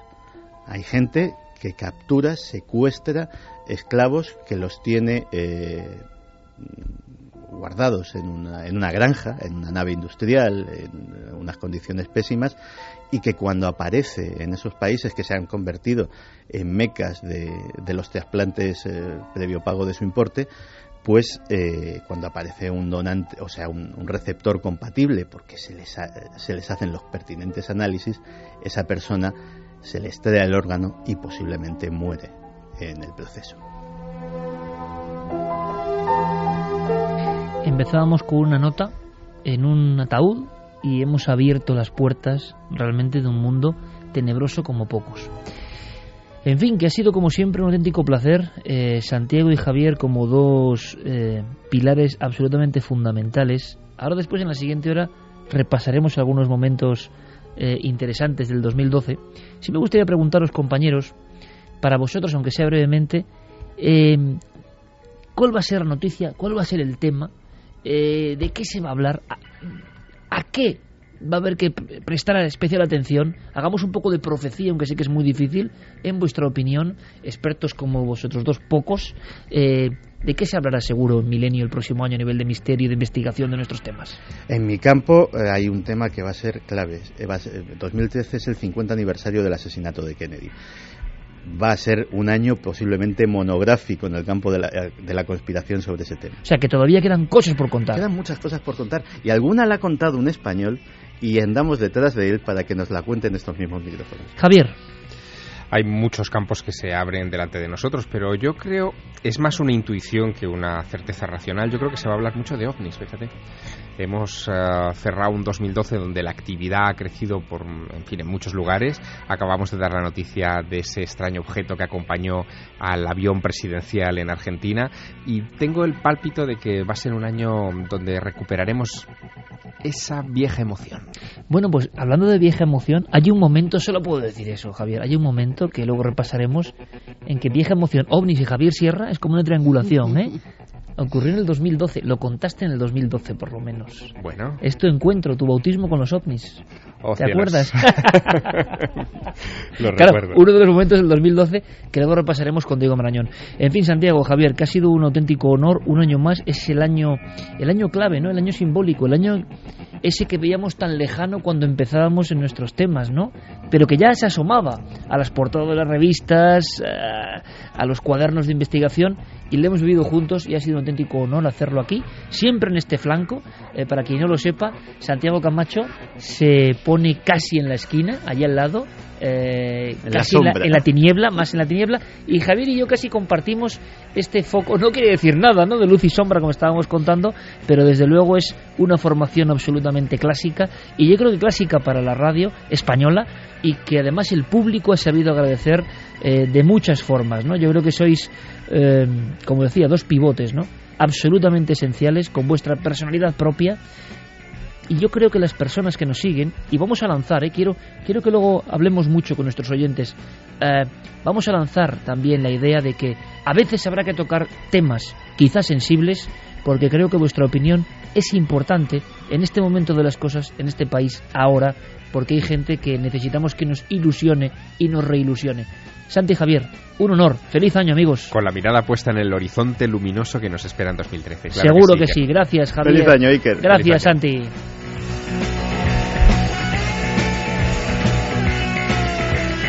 Y nosotros, si queréis, hablaremos de cosas, repasaremos con Diego Marañón algunos de los impactos, solo algunos, claro, del 2012 y también vamos a hacer una especie de, resumen personal. Queremos recibir todos vuestros contactos, todas vuestras informaciones, todos vuestros mensajes en Facebook, Nave del Misterio, en Twitter, en Google Plus y también milenio 3 con número arroba cadenaser.com. Eh, y enseguida, después de las noticias, después de toda la información de lo que pasa en el mundo, regresamos.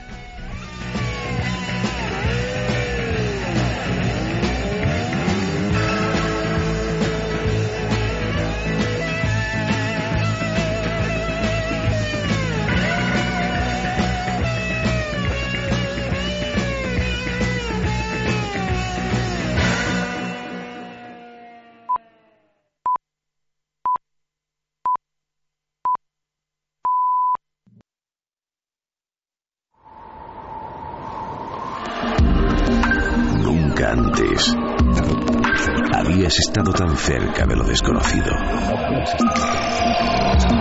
Milenio 3. Cadena Ser.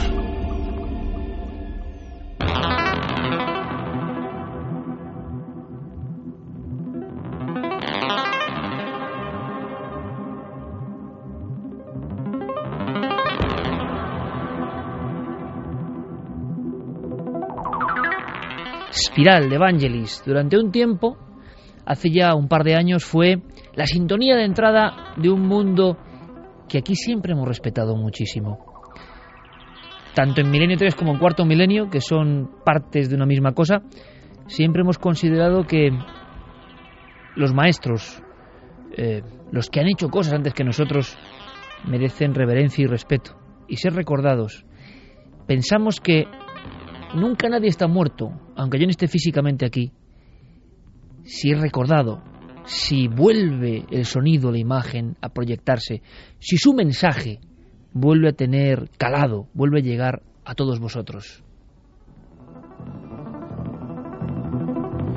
En el túnel del tiempo repasábamos historias concretas. En este caso vamos a repasar, y que no parezca falta de humildad, la propia historia de este programa en el 2012. Después, por eso de las vías de contacto, podemos establecer diálogo. Em, ha sido una semana muy convulsa y yo hablaba de ese contraste entre la luz y la sombra. Me interesa mucho vuestra opinión. Em, ¿En qué momento estamos?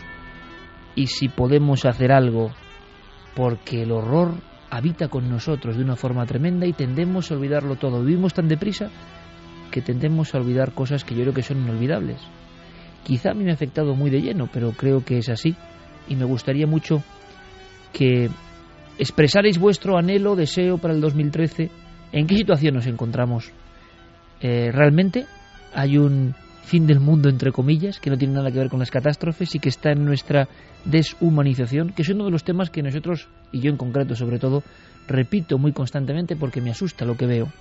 Me asusta lo que veo y en ocasiones el único consuelo es encontrarse pues con la inteligencia, con la destreza, por ejemplo, de algunos de vuestros comentarios o de vuestras reflexiones, porque uno entiende que entonces no está tan solo, que no clama en el desierto. Nadie clama en el desierto si nota, si percibe el latido de otros que a veces le entienden. El enorme misterio de la vida, de la muerte, de la atrocidad, del salvajismo cotidiano y también del brillo, del resplandor, del misterio, entre otras cosas, para aprender, para continuar. Túnel del Tiempo. Diego Marañón, buenas noches, compañero. Buenas noches, Iker, ¿qué tal? Pues que ha sido un honor compartir este 2012, este año tan simbólico. Este año decíamos del especial Titanic de tan grato recuerdo para nosotros. Digo especial en el sentido de que para nosotros también fue un esfuerzo adicional. Del fin del mundo, que vamos a decir hace un par de semanas, de la exposición milenaria, de la alerta OVNI. Mm. Muchas cosas han pasado, ha sido un año mm, repletísimo de historias y le he encargado a Diego que recopile o que haga su túnel del tiempo siempre con la libertad que ha tenido, pues con lo que más le ha llamado la atención. Casi como un Diego oyente, que también es lo que es, aparte de miembro de este equipo. Y así has hecho, ¿no, compañero? Claro, siempre fuimos, o yo por lo menos siempre fui antes oyente que, que parte del equipo. Efectivamente es lo que hemos hecho y que ha sido un año largo, un año intenso, un año lleno de momentos en los que hemos estado al borde a veces entre la risa contagiosa y entre eh, pues entre ese escalofrío ¿no? que provoca la emoción de, de, algunos momentos y fue un año Iker que comenzó de manera bastante peculiar porque en el primer programa de 2012, emitido el 8 de enero, hace ya un año y una semanita más o menos, pues ni estabas tú ni estaba Carmen. Era un programa dedicado a debatir lo que se nos venía encima, o lo que aparentemente se nos venía encima, que era el 2012. Qué lejano parece, ¿verdad, Claro, sí, fue un programa en el que estuvo, en el que estuvieron con nosotros Enrique de Vicente, José Manuel Nieves, Javier Sierra, y eh, a los mandos de la nave, aquella noche tan especial, estaba Santi Camacho. ¿Quieres recordarlo? Vamos allá. Buenas noches y bienvenidos a la nave del misterio. Caramba, qué extraño suena esto cuando no lo dice Iker Jiménez. En fin, una y 31 del 8 de enero de 2012. Hoy, para esta familia, es un día especial. Y eso que Iker y Carmen no están hoy con nosotros en el estudio 1 de la cadena Ser. Y para ello hay una muy buena razón. ¿Verdad que es así, Iker Jiménez? Don Santiago Camacho, buenas noches. Buenas noches, Iker. Bueno, solo quería saludar a tanta gente que nos ha llegado, nos ha hecho llegar sus mensajes. Doy oficialmente la noticia de que hace exactamente una semana, Santi, llegaba al mundo una niña, una niña que se llama Alma. Ese nombre ya es un compromiso, ese, hombre, ese nombre ya es una especie de cruzada, ese nombre es un nombre a la contra en este tiempo de desespiritualización, de mecanicismo, y por eso hemos bautizado ya de alguna forma así a nuestra hija, que es hija de toda esa familia, la que nos escucha y la que está en el mítico estudio 1 de la cadena Ser. Vaya momento, ¿eh, Carmen? Vaya momento Me acuerdo que, curioso. que estaba escuchando las palabras de Santi en casa, claro, con la nena ya dormida, ya estaba con nosotros en casa. Unos lagrimones. Yo me acuerdo de, de ese día de, madre mía, no podía parar. Mi madre estaba al lado conmigo y me decía, pero hija, para que te vas a poner mala. Qué lagrimones me caían cuando Santi empezó con esas palabras y luego tú seguiste y, ya anunciaste a todo el mundo que había nacido Alma. Y yo me di cuenta que empezó el 2012 y acabo con la misma cantinela, ¿eh? Es que no paro, siempre estoy como... eh, Bueno, ¿veis? Eh, el nombre no es casual, significa eh, no comulgar con ciertas cosas y, en fin, así empezábamos, ¿no? En un momento emocionante y que no es, tenéis que entenderlo, muy habitual, ¿no? Que uno anuncie el nacimiento de su hija en, la radio, pero... Y mira que Carmen y yo, con nuestra vida privada, eh, somos muy especiales, ¿no? Y creemos que no, no es lo interesante y siempre hemos levantado incluso un poco eh, de tabique, mm, no con la buena gente, que es el 100% yo creo, ¿eh? de los milenarios, pero sí que no nos gusta tampoco ni, ni, ni, ni aparecer en determinados eventos, ni hacer una vida social como, como parece que algunos indican que tienen que tener las personas que salen en la tele o en la radio. Siempre hemos sido, bueno, es que no hacemos otra cosa que trabajar e intentar educar y disfrutar de nuestra hija y tener una vida bastante eremítica en ese aspecto, ¿no? Pero, eh, como os consideramos nuestra familia de verdad, y es la verdad, como y además hemos tenido recompensa al final de año, qué curioso el contraste, ¿no? De ver muy de cerca más que nunca, más que nunca, fijaos lo que os digo, ese afecto, esa cercanía, esa proximidad, ese que, que os importamos y que nos importáis, pues resulta que, que era de lógica, ¿no? Que era una noticia tan importante, la más importante de nuestra vida, la diésemos por la radio para toda esa gente que, que nos conoce aunque nunca nos haya visto, ¿no? Que, que sabe cómo somos aunque nunca hayamos coincidido. Claro, coincidimos en el ámbito de la radio, ¿no? Que es lo más mágico que uno puede imaginarse. Yo, desde luego, en las vías de contacto, os animo ya a que nos digáis vuestro momento, porque puede no coincidir con lo que ha elegido Diego Marañón, ¿no? Eh, vuestro momento del programa en, el, en esta mm, etapa del 2012. Continuamos, Diego. Pues continuamos y vamos a ir saltando, no vamos a ir cronológicamente mes a mes porque, bueno, tampoco hace falta, vamos a ir pegando saltos en ese calendario del 2012. Esta temporada, Iker, eh, la que, en la que estamos inmersos, Milenio 3 adquirió eh, un compromiso con la actualidad más, eh, más inmediata, ¿no? Y eso se vio muy claramente, por ejemplo, el pasado 16 de septiembre. Ese mismo día, ese 16 de septiembre, en el que había programa por la noche de Milenio 3, saltaba a través del diario Jaén una noticia bastante impactante, un titular de los que hacía mucho que no se veían, que indicaba la presencia de una silueta de un niño en las dependencias del ayuntamiento de Jaén.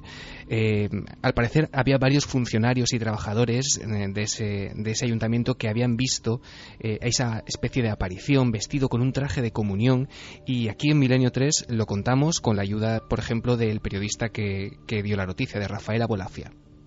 Sábado 15 de septiembre, hoy. Las noticias no pueden ser más frescas. Al parecer la escena sería la siguiente. Una empleada de limpieza, pero que es el final de un largo eslabón de años, llama a la policía local de Jaén para que se persone, porque en plena madrugada han visto esa figura. La figura se describe de la siguiente forma. Un niño vestido con un atuendo que parece de comunión y que siempre está en las mismas dependencias.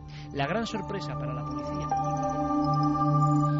documentos y páginas de nuestra propia historia, que es vuestra historia como oyentes también. Ha sido un año granado en fenómenos expedientes X españoles. Ha sido un año granado, cuidado, empezó en noviembre esto, en observaciones como nunca había pasado de, vamos a llamarlo, seres humanoides, antropomorfos, no sé cómo llamarlo, en diferentes puntos de España.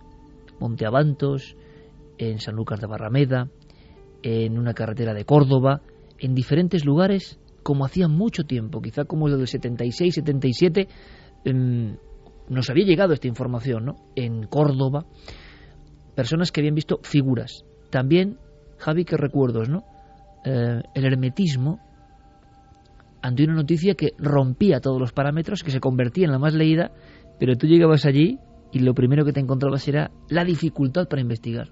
Sí, fue uno de esos casos que producen cierta frustración, ¿no? Porque tú quieres llegar al dato o conseguir la entrevista con la persona que, ha sacado a la luz esta información involuntariamente y sin embargo descubres que hay una especie de, confabulación entre todos, eh, han acordado decir todos lo mismo, responden todos a lo mismo, es imposible eh, pues eh, traspasar las puertas de ese ayuntamiento y al final bueno, eh, conseguimos al menos un documento importante para esta historia, que es ese testimonio de un niño que había fallecido precisamente en ese lugar, en esa plaza de Jaén, vestido de comunión en la mañana de un Viernes Santo. Parecía que esta historia cobraba cierto sentido. Desde luego, para Javier Pérez Campos, eh, el 2012 ha sido un año, bueno, de mayor intensidad imposible. Si alguien piensa en un periodista del misterio que en un año, en sus carnes y en su alma, que es lo más importante, ha tenido tal cantidad de estímulos, yo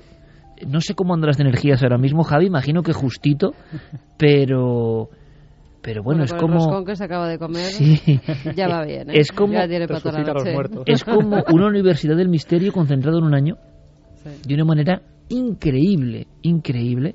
Muchas sensaciones eh, mucha investigación pero bueno él lo ha volcado en su libro en busca de lo imposible que presentaremos el 17 de enero Javi. Vamos a hacer un llamamiento en la FNAC en Madrid, en Callao. 17 de enero y estaremos parte del equipo y yo estaré contigo personalmente porque considero que este libro es un clásico ya y lo presentaremos todos juntos. En el fondo es fruto también de toda esta inquietud, de toda esta investigación. Pero fijaos, tan es así el hecho de que han pasado cosas y casos, o los hemos conocido y os los hemos rebotado, ¿no? De alguna manera, hemos hecho de altavoz para que lo sepáis, que el tema de expedientes X se llegó a convertir en informes de la Guardia Civil, Diego. Es decir, hubo un momento en que ya no solo expedientes con la aparición de un niño en pleno ayuntamiento de Jaén, sino que nos encontramos seguramente con el suceso más sobrecogedor de los últimos años y con fuerzas de seguridad que hayan redactado directamente el informe. Exactamente. Eh, si hablabais de hermetismo hace unos segundos, todo lo contrario fue lo que obtuvimos del testimonio de Daniel, un guardia civil que se prestó a colaborar tanto en Cuarto Milenio como en Milenio 3 y que eh, a principios de octubre de 2012 nos contó cómo él y varios compañeros más habían sido testigos de diversos fenómenos paranormales en el interior del viejo hospital Virgen del Toro en Menorca. Eh, los testigos y la propia Guardia Civil firmaron un documento que es histórico, sin ninguna duda, un documento único al que tuvo acceso este equipo y que decía esto. Dirección General de la Policía y Guardia Civil, puesto de Mahón. Fecha 1 de noviembre de 2007. Diligencia de exposición de hechos. En Mahón, Menorca, siendo las seis y cuarto de la mañana, se hace constar mediante la presente diligencia los hechos siguientes que a las dos y media de la madrugada se recibe un aviso del vigilante de la empresa de seguridad Trablisa, el cual presta servicio en el antiguo Hospital Virgen del Toro, informando sobre ruidos y extraños movimientos en el interior del edificio. Personada en el lugar la patrulla en servicio y con el apoyo de otra patrulla de la unidad fiscal se procede a una exhaustiva inspección del lugar, pero al llegar a la última planta, la cual ya había sido inspeccionada, se observa que los objetos y enseres que había han sufrido modificaciones de lugar. Por lo descrito, se decide solicitar el apoyo del servicio cinológico para el rastreo de personas. El perro realiza inspección y rastreo de las cuatro primeras plantas, pero al llegar a la quinta se niega a salir del ascensor y se pone nervioso con fuertes movimientos de una forma que su guía desconoce. En ese instante, al fondo del pasillo, junto al ascensor, se encienden unas luces y se observa una sombra de persona de forma extraña que se asoma por la esquina derecha. Se le avisa de la presencia de las fuerzas y cuerpos de seguridad y de que se procedería a disparar intimidatoriamente de no obtener respuesta. 3 y 21, este es Milenio 3, Carmen, Javi. Uno vuelve a escuchar parte simplemente del informe y parece una película de terror, claro, redactada por la Guardia Civil. luces, cosas que se cambian de lugar y una figura flotando ahí en la oscuridad. Esto lo hemos vivido, lo hemos contado, es decir, siguen pasando estos casos, por fortuna podemos contarlos, podemos ser vector informativo de todo esto, pero los casos siguen ocurriendo al más alto nivel. Sí, sobre todo eh, la apertura de algunas personas de las fuerzas de seguridad que han tenido para hacernos llegar esos informes. Personas que intervinieron, personas Mira, hace poco en la exposición se acercaba alguien de la Policía Nacional también y nos decía, oye, tenéis a vuestra disposición unos informes que os voy a hacer llegar y así ha sido. Que son escalofriantes. son escalofriantes. O sea que y lo agradecemos de todo También esa apertura de las fuerzas de seguridad a bucear en sus archivos y a sacar cosas que no han podido explicar. Que por el Pero siempre apertura que se produce por valentía personal. Sí, claro, de determinados miembros, no la institución a la que tenemos muchísimo respeto pero muchas veces son miembros concretos y ha pasado... Por algo se empieza. ¿Verdad? Los que, ¡pum!, dicen, aquí viene esto. Yo creo que este es uno de, no solo de los momentos más espectaculares del año, sino de, para mí, de los últimos años incluso, porque el documento es histórico, es un auténtico hito del misterio, como fueron en su día el Hombre, si yo tuviera que hacer, Javi, un resumen de la historia de Milenio 3 entre los documentos importantes, estaría este del Hospital del Toro de Menorca, firmado por la Guardia Civil y contado por su protagonista. Sí, sí, y bueno, eh, esto no se sabe porque es la intrahistoria ¿no? de, todo esto, pero es cierto que llevábamos desde abril intentando conseguir ese documento, es decir, que fueron meses y meses eh, pues hablando con, con esta persona, eh, también ganándonos su confianza, ¿no? porque de alguna forma esto también a él podía comprometerle. de y le ha causado problemas, le ha causado problemas, ¿no? porque no es fácil de alguna forma pasar desapercibido siendo un mando de Guardia Civil que, actúa y que, y que, busca algo por interés, ¿no? Porque, porque quiere que se cuente. Porque es verdad, la, Guardia Civil estuvo a punto de disparar un fantasma dentro de un hospital abandonado en Menorca. Y es que eso no es muy normal, ¿no? Y al final, eh, causamos una auténtica revolución en Menorca, eh, gente acercándose al hospital, testigos que salieron a raíz de toda esta experiencia y yo creo que con eso se quedó nuestro testigo, ¿no? Daniel al final eh, se quedaba con que había servido de ayuda a muchas personas que al final se habían atrevido como él a dar el paso, contar su experiencia y de alguna forma también quitarse una carga de encima. La historia del misterio de estos casos es una historia de valientes, de personas que se atreven a dar el paso, bien sea un testigo que es un labrador que está en un campo y se atreve a ponerse a la contra de los vecinos que le van a llamar loco diciendo yo he visto esto, ya cuando ocurre en un ámbito oficial, imaginaos amigos. Muchas veces me preguntan, y yo intento responder y no suelo saber responder, en torno a lo difícil que es que, por ejemplo, esa persona que consigue este informe y que, y que saca su arma reglamentaria ante una figura que flota, una figura de mujer incomprensible y que desaparece delante de ellos y se esfuma, que alguien venga al plató, que aparezca en la radio. Es que es muy difícil, sigue siendo muy difícil. Es una labor de verdad de picapedrero de la información, ¿no? Hecha por este equipo. No es fácil, algo está ocurriendo. Yo noto y me gustaría reflexionar con vosotros. Quiero dedicaros, eh, como es normal, ¿no? Esta última parte del último programa del año, vuestras reflexiones, vuestras eh, conclusiones. Pero yo creo que algo está cambiando también. O sea, también hay algo positivo detecto que algo está cambiando incluso en la percepción de estos temas y quizá algo tengamos que ver, quizá un granito de arena hemos puesto, ¿no? Em, y antes de ir a un momento entrañable, Diego, un momento clave en este año, un momento histórico para este equipo y espero que para el público, eh, rápidamente, aunque sea como ráfaga, nuestros amigos y amigas que están diciendo, ¿cuáles son sus momentos? Pues mira, Carmen Salud dice el momentazo de este año milenario, sin duda alguna para mí ha sido precisamente el primero que habéis puesto, el anuncio de que vuestra primera hija había nacido y ese programa que empezaba sin Iker en el estudio. En ese momento lo supe, yo lloraba de emoción al escucharlo como Carmen. Tate López dice, yo quería, yo me quedaría con la exposición de Cuarto Milenio. Ha sido algo mágico. Daniel, el psicomanteún y los espejos. La primera vez que tuve miedo escuchando la radio, metido en la cama de la casa del pueblo con un espejo en un mueble antiguo que estaba en esa casa antes de que llegáramos nosotros. Y se fue hace poco, ¿eh? Cruel. Oscar mm, Utrilla nos dice la noche de Avantos, unido al caso Miranda esa misma noche. Leandro, para mí la alerta OVNI fue un acierto y un puntazo, la interacción entre todos por un objetivo común que era poner los ojos en el cielo. Bueno, pues de eso vamos a hablar, Diego, ¿no? De ese momento. Mira, Ignacio Rafael Viñas nos dice, 2012 quedará en mi recuerdo como el año de la socialización del misterio, la dimensión alcanzada por eventos organizados por el equipo de la nave del misterio corrobora mis palabras. Muchísimas gracias. Así lo hemos sentido también nosotros. Y la alerta OVNI en el fondo fue uno de esos acontecimientos.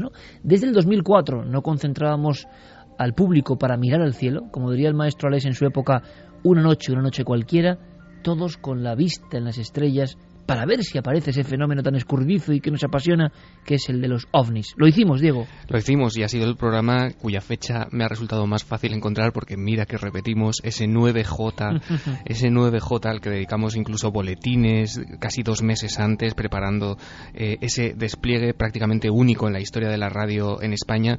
Eh, el 9 de junio de 2012 vosotros estabais en la cúpula del milenio en Valladolid y miles de ojos en toda España y me incluyo eh, tuvimos como único objetivo pues otear ¿no? el cielo, el firmamento en busca pues eh, de lo desconocido, de lo que todos ansiábamos ver. Eh, los corresponsales y amigos de, Milenio 3 estuvieron a lo largo y ancho del país eh, para cubrir todo el cielo y el final de ese programa también fue bastante emotivo porque despedimos a una persona que había sido también clave en este equipo, que fue Mariano Revilla. Si quieres lo escuchamos, Iker. Buenas noches amigos, Alerta OVNI 2012 Cúpula del Milenio Valladolid. Una noche de misterios, una noche de búsqueda, una noche inolvidable. Estamos aquí emitiendo para todo el planeta, junto a unos 1.200 amigos, en una estructura absolutamente espectacular. Estamos bajo una bóveda de luces azuladas, pantallas, micrófonos y sobre todo gente, gente maravillosa. Gracias Valladolid. Buenas noches. En este momento estamos divisando, no podéis imaginar la expectación que hay ahora mismo. Hay pues, decenas y decenas de personas, todos con sus móviles, teléfonos móviles. Eh, un objeto, sobre todo el otro más tenue, desplazándose. Y lo que hemos visto son tres luces entre las nubes. Hemos visto varias luces que se dispersaban desde un centro. Dos con toda claridad. Mariano, nuestro aplauso. Gracias. Feliz 2012.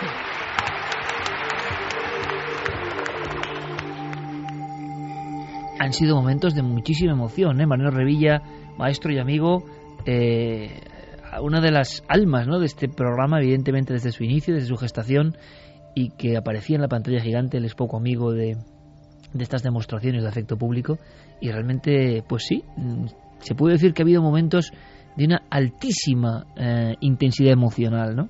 La alerta fue uno de esos instantes. Pero mira, vamos a romper radicalmente, eh, Diego, eh, déjate guiar por mi instinto, porque vamos a ir con uno de los momentos más hilarantes, uno de los momentos que para mí quedan para la historia.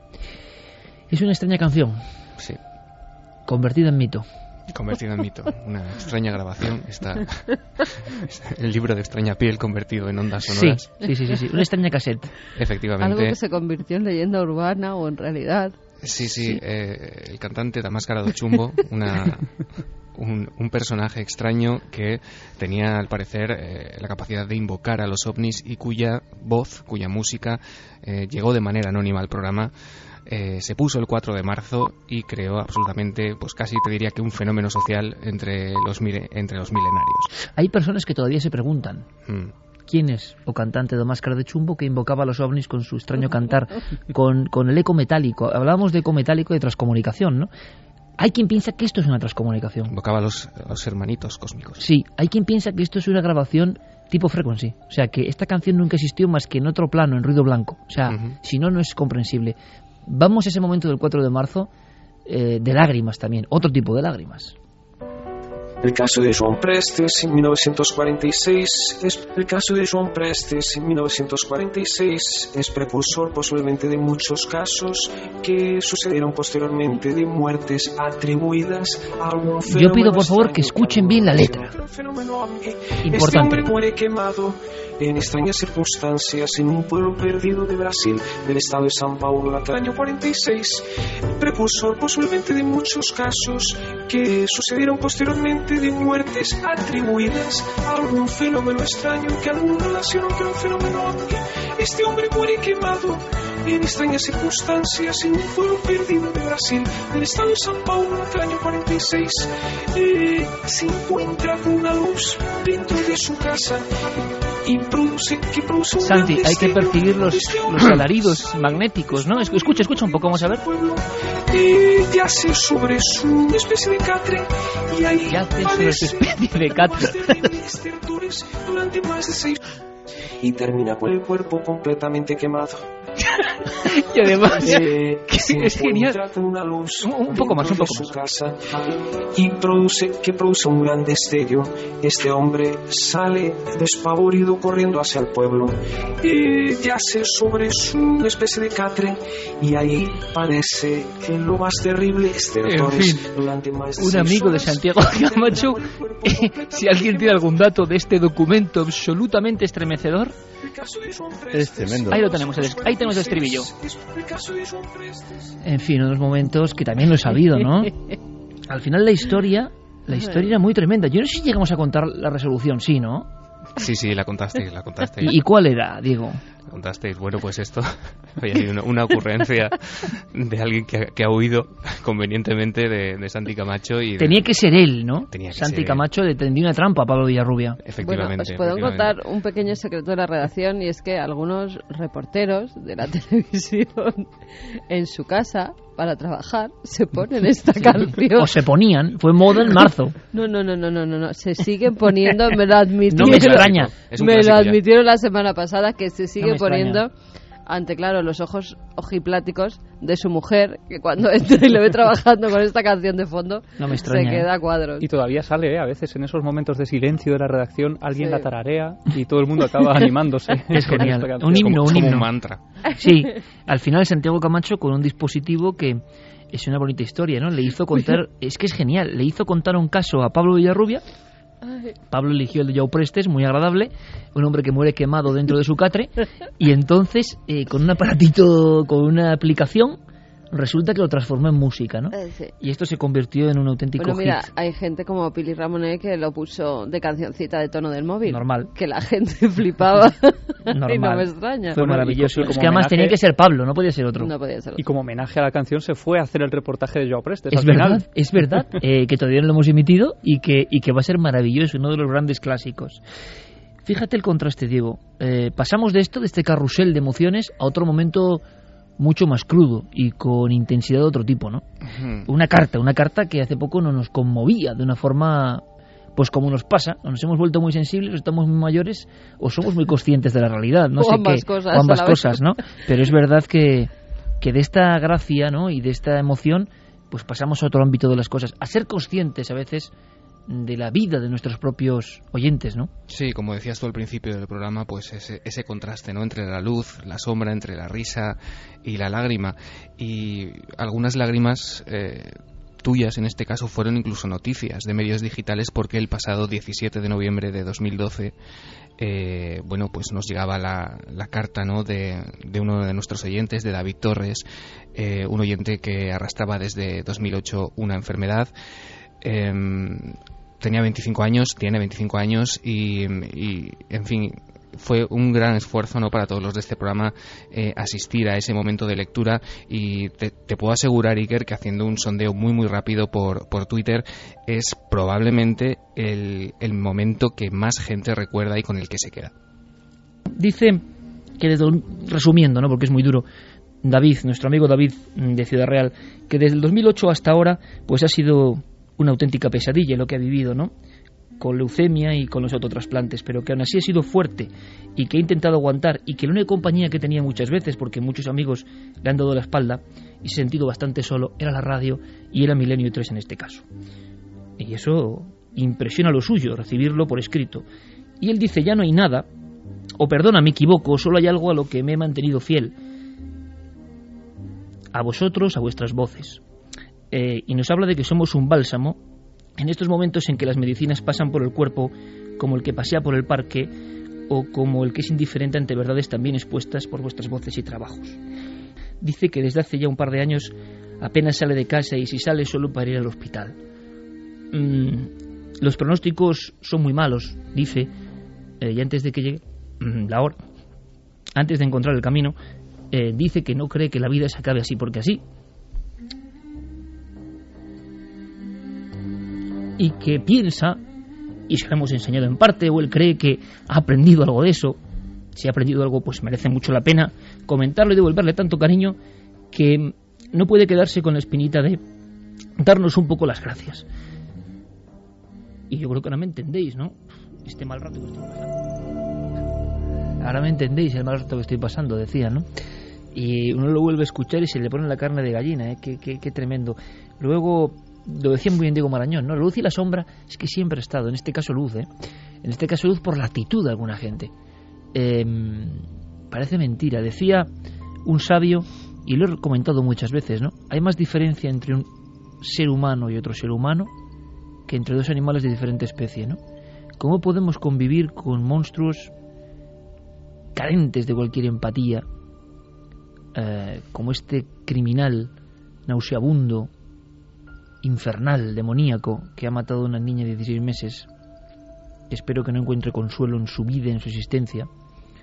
Um, esta especie de zombie viviente, porque nadie, nadie puede imaginar un horror de ese tipo, y cómo puede coexistir ¿no? la raza humana, cómo podemos cruzarnos en las calles con especímenes de ese tipo y, y, con gente luchadora, con gente que abre una grita al optimismo en mitad de la máxima oscuridad, con gente que no es culpable de nada, eh, como tanta gente que ahora sufre ¿no? con enfermedades. Y algunos demuestran su grandeza, su heroicidad. Creo que hablábamos de héroes. Hmm. Santi dijo una cosa muy bonita de bravo. Um, jolín, ¿no? Hay gente que es admirable. Hay gente que es absolutamente admirable. No solo los artistas, ¿no? Los que yo me refería, o los que hacen grandes cosas. Las grandes cosas a veces no se conocen, ¿no? Y están en la lucha interior de muchísima gente maravillosa, ¿no? Mucha gente que está luchando. Además, recuerdo cuando estábamos en la exposición también a Pablo. Sí, señor. Hizo un gran esfuerzo y, y vino a visitarnos. Y estuvo allí unos minutos con nosotros y nos prometió informarnos de que personas del equipo, Maika por ejemplo, está en contacto con su hermana para, para ver cómo, cómo sigue, para ver cómo el 2013 se van superando todos esos problemas. Fue como una especie de, de enorme bofetada de realidad, ¿no? Que también nos resitúa con nuestros problemas cotidianos. Y cuando llega un problema de verdad y alguien encima tiene los redaños y el coraje de enfrentarse a él, también se empequeñece uno diciendo, jolín, y yo preocupándome de tantas cosas superfluas, ¿no? De tantas cosas en este tejido social que nos han ideado, ¿no? Y que a veces es tan fantasmagórico, mucho más eh, de lo que contamos aquí, de nuestras historias, ¿no? Eh, la sociedad que construyen, que nos han construido a veces es más increíble. Y cuando llega una verdad, una verdad insobornable, una verdad como la de este joven, uno no puede más que quedarse admirado, ¿no? Y decir, ah, esto es la verdad. Y hay gente que lucha y que es heroica. Y eso, hombre, eso qué bonito es contarlo por la radio, qué crudo también es, pero es que eso, como decía Diego, también ha llegado a la gente. Y uno a veces piensa que, que, es transmisor simplemente de emociones. No podemos silenciar emociones tan fuertes como esta, ¿no? Hay gente heroica. Sí, fíjate, Iker, qué faltos estamos de emociones que cuando se producen, como te decía, son noticia y aparecen sí. en medios digitales y eso no debería ser así. Pues fíjate, Diego, estoy pensando exactamente en lo mismo, ¿no? Yo hablaba antes de un... que podrá gustar a alguna gente, podrá no gustar, no sé si hay mensajes sobre eso o no, uh, Carmen, pero sí, de hecho ese escrito se llama Sagradamente Humano, ¿no? En el Facebook lo podéis encontrar. Y en el fondo es mi reacción como persona, ¿no? Que es lo que soy, es que no soy otra cosa, evidentemente. Uh, ante cosas que yo veo que me dejan desconcertadísimo, pero desconcertadísimo, pero que no puedo entender, ¿no? Y sobre todo, la sensación, Diego, uh, y es una cosa muy personal, ¿eh? que no tiene ni por qué compartir conmigo, pero la sensación de que los medios se han convertido en algo tan frío, que el público también sabe muy bien que, que, hay algo que no conecta, que hay algo que no enchufa con ellos, porque primero la mayoría, yo no voy a, pero en fin, leen o siguen ciertas consignas, ¿no? Entonces no, no, no hay esa sensación de, de, autenticidad en muchas ocasiones, no en todas. Y como dice Diego Marañón, eh, yo claro que, que, se me saltaron lágrimas en público. Hombre, si no se te saltan las lágrimas en público con esta carta de alguien que te agradece en lo que cree que son sus últimos momentos, que no lo van a ser, eh, la radio, que te lo agradece, hombre, y sin embargo se convierte en noticia porque, no sé, las emociones que nos cuentan deben ser otras muy diferentes, muy de farándula o muy exageradas, no lo sé. Pero cuando algo es verdad, cuando algo es verdad, amigos, llega, vaya si llega. Yo en ese escrito de mi indignación absoluta por la muerte de esta niña de Almería, eh, en este escrito, por ejemplo, comparaba con alguna vez que, yo he sentido algo parecido. Recuerdo hace 15 años cuando la gente salió a las calles con la muerte de un inocente, ¿no? Lo que iba a ser la muerte anunciada de un inocente, la historia de Miguel Ángel Blanco. Y cómo, lo voy a decir cómo lo siento, todos los políticos, todas las personas, me da igual el color, como siempre me ha dado, donde decía un sabio, donde empieza la ideología acaba la verdad, ¿no?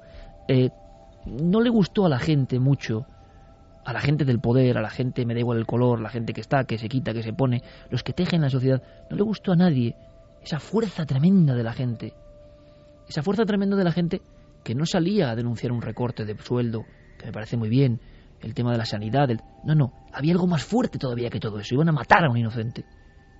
Cuando van a matar a un inocente, hay algo dentro de nosotros que nos han enterrado, que nos han solapado, que nos han maquillado, que nos han convertido o quieren convertirnos en robots y no sale. Y cuando sale, es ingobernable, es insobornable, es de verdad. Hmm. Por eso no recordamos ninguna otra manifestación como aquellas. Y por eso todo aquello, eh, ostras, no interesaba a los que mandan, no interesaba de verdad, no interesa que el público tenga corazón, porque eso es muy poderoso, eso es ingobernable. Igual el 2013 hay que empezar a pensar, ojalá, que la gente actúe con corazón. Actuar con corazón no es actuar solo con víscera, ¿eh? es actuar movido por resortes humanos, que, que nos han convertido a veces, parece, en, en algo tan aséptico y tan lejano que ya nada nos afecta. No puede ser, no puede ser que esta noticia de la niña de Albacete de 16 meses, que yo no sé si sabría ni hablar, la pobre todavía no, no puede ser que pase y nadie se acuerde. Es que no puede ser. O sea, algo estamos haciendo mal. Algo estamos haciendo mal cuando, ¿por qué no hay gente en la calle? Yo voy. Si me dicen dónde, yo voy, me pongo ahí a protestar porque no quiero vivir con gente así que hace estas cosas. No quiero, no lo quiero. Y no quiero que los míos vivan con gente así. Entonces, ¿qué pasa? ¿Por qué la gente no se moviliza? Pues porque hay una asepsia grande, hay una lobotomización grande, hay un montón de estímulos que nos preocupan más que lo que de verdad importa. Cuando lo que de verdad importa sea un chico enfermo, o sea un inocente que mata, o sea una niña que ponen una piedra en la cabeza y la matan y le arrojan una balsa, cuando eso ocurre, lo peor que podemos hacer es que no pase nada, que sea una noticia más. Y por eso se convierte en noticia Diego cuando algo surge, cuando algo emociona, porque eso cala de inmediato, porque eso no hay quien lo gobierne. Y cuando hay cosas que no hay quien gobierne, los menos interesados son los que gobiernan, sea quien sea, ¿eh? que yo soy muy apolítico, no creo en ninguno ni en nadie, es decir, em, no gusta, porque es la esencia de la humanidad en movimiento y eso, eso es muy fuerte. No sé, lo que es difícil es coordinar eso bien, claro, porque tampoco eso desatado lleva a ningún lugar. Pero hombre, no sé, ojalá tengamos un, un camino hacia la humanidad, a la rehumanización, en esta deshumanización constante. Cuando notamos, y lo notamos aquí muy bien, que la gente percibió esa carta de David y esa emoción real, dices, no es todo está perdido, ¿eh? El público lo sabe muy bien.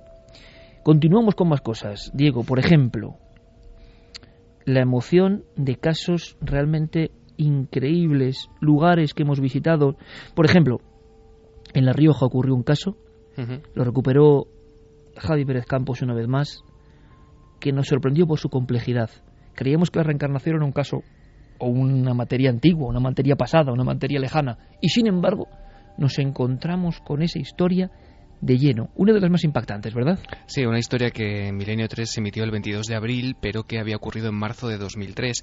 El diario La Rioja lo tituló La reencarnada de Autol y narraba la extraña historia de una mujer danesa que había acudido hasta ese pequeño pueblo porque aseguraba que ella había vivido allí en otra época, concretamente Iker en 1850. Como dices, Javi siguió el caso, consiguió el testimonio de, de esta persona y lo escuchamos en Milenio 3.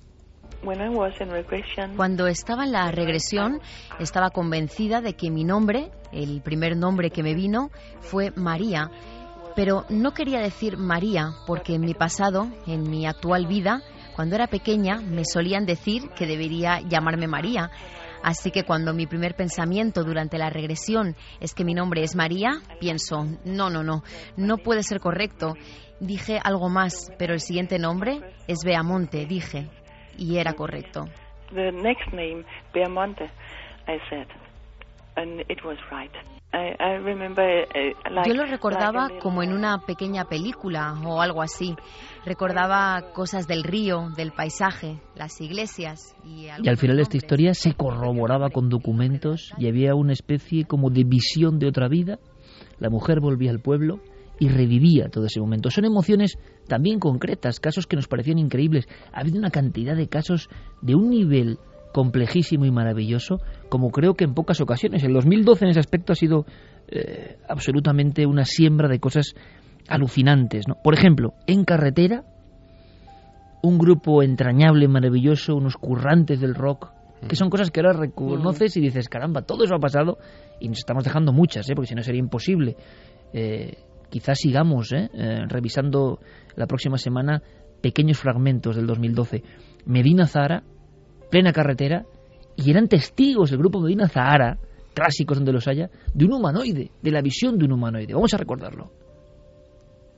A escasos dos metros de la furgoneta nos sale una figura, mm, ¿vale? Muy delgada, muy alta, con una cara, mmm, Iker, es que me da hasta reparo decirlo, que era una cara horrible, era una cara, la mandíbula le colgaba como si la tuviera desencajada. Mm, después cuando hicimos un retrato nos dijeron, se parece al grito, al cuadro famoso este, ¿no? del grito, ¿no? Era un poco esa, esa expresión de, de dolor o de agonía o no sé, con los ojos muy, muy brillantes, muy brillantes. El año de los humanoides, el año de ese tipo de visiones, un año pródigo en misterios muy próximos al ser humano, al testigo, no solo luces, ¿no? Hay un montón de mensajes, hay cuestiones, Carmen, ¿qué dice nuestro público en este momento de, de reflexiones sobre el 2012, ¿no? Pues sí, hay muchos temas que se ponen encima de la mesa, programas que les gustaron más. Gisela Sánchez dice el expediente Vallecas, el psicomanteum y el caso del hospital. Esos los mejores. Rubén Sánchez, para mí el momento del programa más interesante fue el del comunicado de ese hombre que trabaja en la NASA. Me dijo que habría una noticia muy importante sobre el planeta Marte, aunque luego me llevé una desilusión. Chari Aragón, que se queda con Belchite. Eh, también nos dicen, bueno, pues cosas que llega muy adentro. Hola milenarios, para mí el recuerdo del 2012 más importante es haber conocido a mi ahijado. Un pequeñín que nació a menos de una semana de vuestra nena, pero al que ya no podemos achuchar porque se fue al cielo en mayo. Un problemilla le exigía una operación a la que no pudo llegar. Por eso vuestra almita siempre estará en mi recuerdo, porque deseo de verdad que ella pueda conseguir todo lo que mi pequeño ahijado no pudo. Que crezca y haga cosas tan maravillosas como hacéis sus padres. Más de una vez me habéis dado esa fuerza que no se ve para seguir adelante. Gracias y feliz 2013. A veces es que esto es una encrucijada de, de absoluto contraste, ¿no? Hablábamos de luces y sombras y la vida también es eso y uno a veces reflexiona y se da cuenta de que eso está constantemente flotando por ahí, ¿no? Y nos llegan historias que nos, nos convulsionan, nos llegan muy adentro, ¿no? También la gente está muy indignada con, con el crimen de, de esta nena. Borja Fernández dice tremendo lo del asesino de la niña de 16 meses. Cuatro veces en prisión, más de 20 detenciones, estafas, robos, se hacía pasar por policía, hasta un posible caso de violación. ¿Cómo este desecho estaba todavía en la calle? Eso es lo que nos preguntamos muchos. Sí, sí, y lo que no acabamos de entender. En tan solo 25 añitos, ¿eh? Y mira qué, qué vida. Lo que ha hecho el mal en esos 25 años. Pilar nos dice este caso tiene que sentar un precedente y que este hombre sea juzgado y sentenciado con dureza. Basta ya de que sufran inocentes. Basta ya. Nati Bella dice buenas noches y a ese personaje le dieron una lección. No creo que a ningún otro desalmado se le ocurriera semejante atrocidad. No merece ni respirar. No tiene almas. Pues como ves, sí que la gente con este caso... Eh... Sí, porque es uno de esos casos arquetípicos tan, tan terrible que ha tocado, decimos. Solo, hay algunas cosas. No lo que uno quiere toca el corazón de la gente. Eso no se puede controlar, ni se puede medir, y por fortuna, y los publicistas lo, lo ansían, ¿no? Tocar siempre el corazón de la gente para que compren más. Pero es que el, el público, como digo, es ingobernable. Y entonces solo se conmociona cuando algo tiene algo de verdad, de absoluta y profunda verdad, ¿no? Y entonces este caso, si uno lo analiza, yo decía, digo, es que quienes hemos mirado no nuestra hija, sino una niña de esa edad, eh, ¿quién puede actuar así con una niña que te mira con 16 meses? O sea, ¿quién puede actuar así? Eh, lo que es tremendo es la condescendencia en ocasiones también, ¿no? Y es lo que a uno le, le, hace estremecerse, que, que de inmediato, surge lo políticamente correcto. Estamos todos tan asustados, la inmensa mayoría de las personas, que le da mucho miedo a casi nadie decir lo que piensa, decir lo que piensa. Eh, hay cosas que no se pueden contar, tabús, ¿no? Eh, y entonces eso genera una sensación de frustración que hace que, oye, no digas lo que piensas, no te vayan a echar el trabajo. Pero yo creo que la gente ya se está cansando. Que Pues por, por eso- fin ya la gente se está cansando y que sabemos que algo tiene que cambiar, que no se puede proteger a los delincuentes y, y hacer mal a las víctimas, que es al contrario, que hay que proteger a las víctimas, que la gente a la que le matan sus hijos, a la que le matan sus padres, sus hermanos, es la gente que tiene que estar protegida, no los que están cumpliendo penas por, por lo que han hecho mal. Claro, sobre todo hablamos de este tipo de casos, ¿no? De casos donde hay una persona que ha matado de, de- de esta forma, ¿no? Entonces, yo detecto también un hastío en la gente, un hastío que se mm, une además al hastío en general con los poderes establecidos, ¿no? Yo creo que Internet, yo creo que la intercomunicación de la gente tiene algo muy positivo y es que han dejado de creer en los poderes de arriba abajo, ¿no? Directamente. Eso también tiene sus problemas, pero eso está ocurriendo y lo estamos viviendo en el 2012. Las personas se han cansado ya de que les digan cómo tienen que decir, qué tienen que decir y que los in- medios incluso que vertebran la información sean siempre de la misma manera. Cuando la gente está indignada de verdad y la gente no quiere, no quiere condescendencia, no queremos, no queremos, yo no quiero que con mis impuestos se pague la comida de un tipo como estos. Yo no quiero. ¿Está mal dicho? Pues lo digo, no quiero. No, y que, que hace falta que ya por fin eh, se cambien las leyes, se cambian todos los días, ¿no? Para cosas absurdas, para cosas banales y para cosas graves. Hace muchos años que hay una ley obsoleta sobre menores y sobre estos casos que nadie cambia o que nadie en el poder se atreve a cambiar. No sé por qué miedo, porque no le vayan a votar, porque no. Hay resortes que son mucho más misteriosos, desde luego, que lo que nosotros contamos habitualmente, ¿no? Y una sensación tremenda. A mí me daría mucha pena que este caso se olvidase. Eh, hay casos que se quedan como arquetipos, Este, ¿no? y, y todos hemos tenido, por desgracia, tantos niños Bueno. muertos en este año en nuestro país a manos de sus propios padres. Eh, mira, los niños de Córdoba, mira. Es que, es que no puede ser. A mí es que ninguno- se tiene que hacer algo. A mí ninguno, fíjate, me ha estremecido tanto como este último, sinceramente. A mí Porque ninguno. se acerca mucho la edad de, de alma sí, de la pero, nena. y pero entonces- aparte las circunstancias, ¿no? Eh, el misterio de la psicopatía, incluso, porque solo alguien que considera cosas a los demás puede actuar así. Entonces el misterio de la psicopatía es un misterio de la mente humana. Eh, y hay personas que al parecer son científicamente irrecuperables. Entonces, ¿qué hacemos? Esa es el- la gran incógnita, ¿no? ¿Qué Mira, se hace? Siguen los mensajes de Iker Javichu. Dice, hola milenarios, sois la leche. Acabo de escuchar a Iker y tiene toda la razón. Hoy en día eh, que esto está podrido, tanto el sistema como las mentalidades de las personas. Se agradece muchísimo poder escuchar algo inteligente para no sentirte uno mismo raro. Se agradece mucho más si es en un medio de comunicación que escasea. Seguir así. Feliz año milenario.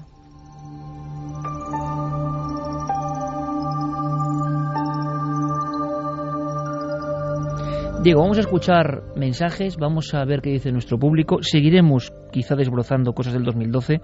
Ha sido un honor compartir este año contigo, tan intenso, tan lleno de emociones. Solo son unas pocas. Seguramente la semana próxima anotemos otras cuantas. Y que estamos encantados de, de tu labor, como siempre. Que eres otro pilar de este programa y que un abrazo grandísimo. Y 2013 con mucha luz, compañero. Para mí sí que es un honor. Feliz año a todos.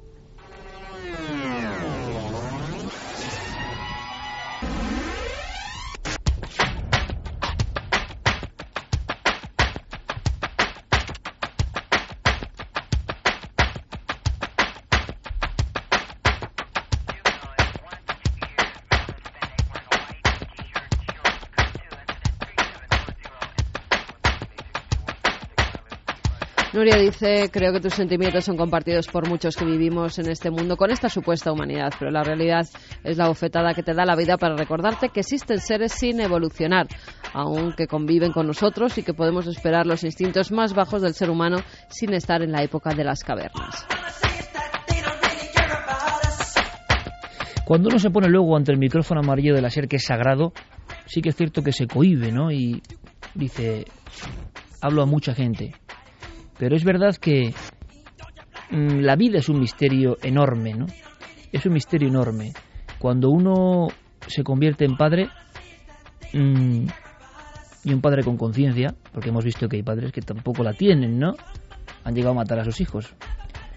Pues siente cosas que nunca hubiese imaginado, ¿no? el concepto del amor y el concepto de lo que es sentir por otro varía tu universo. Todo lo que te habían contado no se parece a nada a lo que es. Y entonces todas las cosas te calan de una forma muy especial, te estremecen el corazón. Pero ves que no estás solo. Ves que mucha gente permanece callada no sé por qué miedo. Hemos construido una sociedad donde decir lo que se piensa empieza a ser un estigma. Como uno diga lo que piensa de verdad, te van a marcar. Y eso eso es una dictadura prácticamente, aunque estemos en democracia, ¿no? No hay peor dictadura que la del pensamiento de lo políticamente correcto, que todos estemos en el mismo redil. Yo personalmente estoy harto, absolutamente harto. Quizá esta dimensión nueva que yo he vivido en el 2012 me produzca este pensamiento diferente que puede ser compartido o no. Pero me pregunto incluso si la humanidad es lo mismo, si hay diferentes tipos de humanidad, si hay personas que directamente no son ni humanas, no concibo ese daño gratuito a nadie y no sé qué se puede hacer exactamente. Evidentemente sale el animal que llevamos dentro y que han intentado calmar por todos los medios, pero que está, que existe. ¿Cómo intentar calibrar esa verdad que tenemos dentro, que somos nosotros, y vivir en sociedad?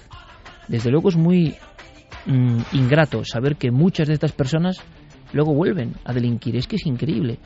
¿Qué sistema es este? Hemos construido las cosas mal. Algo ocurre. Y olvidarse de esto y que mañana hay otras noticias y que nadie clame al cielo por lo que ha pasado, esto sí que es un pecado, pero auténtico, ¿no? Realmente esta noticia a mí me ha proporcionado sensaciones que yo nunca había tenido, ¿no? Siento una indignación absolutamente eh, inefable, es decir, inexplicable con palabras, por eso es difícil. Siento un alarido, como decía, milenario, ¿no? Siento un dolor eh, absolutamente tremendo. Es como si hubieran atentado contra lo más sagrado de la vida, que es un niño, ¿no? Y esto pasa en el mundo, y lo sé, y muchas veces, y no nos cuentan. Pero esto ha pasado tan cerca, de una forma tan grave, que lo que nos demuestra es que hay mucha gente harta, absolutamente harta. ¿Cómo reconducirnos hacia la luz? Y yo no soy, repito, ningún Mesías. No lo sé. Es muy difícil y es muy duro, y posiblemente habría que romper muchos parámetros que nos asfixian cotidianamente con esta publicidad que nos dice cómo tenemos que ser, cómo tenemos que vestirnos, cómo comportarnos, cómo relacionarnos con este mundo que los afectos, el amor, lo que importa de verdad, lo pone por debajo de lo material, lo burdo, lo banal. Nos venden todo el rato cosas que al parecer importan y que en mi opinión importan bien poco si los enfrentamos a lo que de verdad está ahí, a lo que de verdad nos mueve. El 2012 ha sido un año muy complejo, muy complicado pero también lleno de cosas positivas. Es muy difícil eh, acabar con un sentimiento bueno, pero hay que intentarlo. Vamos a intentar alinearnos con la luz siempre que podamos, porque existe, porque está. Nos lo habéis demostrado. Muchos oyentes, mucha gente que pelea, mucha gente que sufre y que intenta ser mejor cada día. Eso es nuestro ejemplo. Los otros no son ejemplo de nada y en mi opinión no tienen lugar en ninguna parte. En ninguna parte. El único lugar, el único panteón para la vida, lo más sagrado. Como decían los amigos prehistóricos, ¿no? Que en sus cuevas ponían lo que parece un feto todavía, un niño, en verdad, adorando al cielo. Nos quedamos con ese mensaje para el 2012. Un niño que mira al cielo, todo un símbolo, toda una imagen. Yo os deseo el mejor 2013. A Noel, a Fermín, a Guillermo, a Carlos, a todo nuestro equipo. A Javi, por supuesto, feliz 2013. Y Carmen, que el 2013 esté lleno de luz, lleno de positividad que cuando haya tinieblas hagamos todo lo posible por desfacerlas con la curiosidad, la búsqueda y lo que significa el espíritu de ser milenario que tantos comparten. Y con la protección de todos esos niños que ahora están como angelitos en el cielo mirándonos. A ellos nuestro programa va dedicado. Un fuerte abrazo amigos. Feliz y luminoso 2013.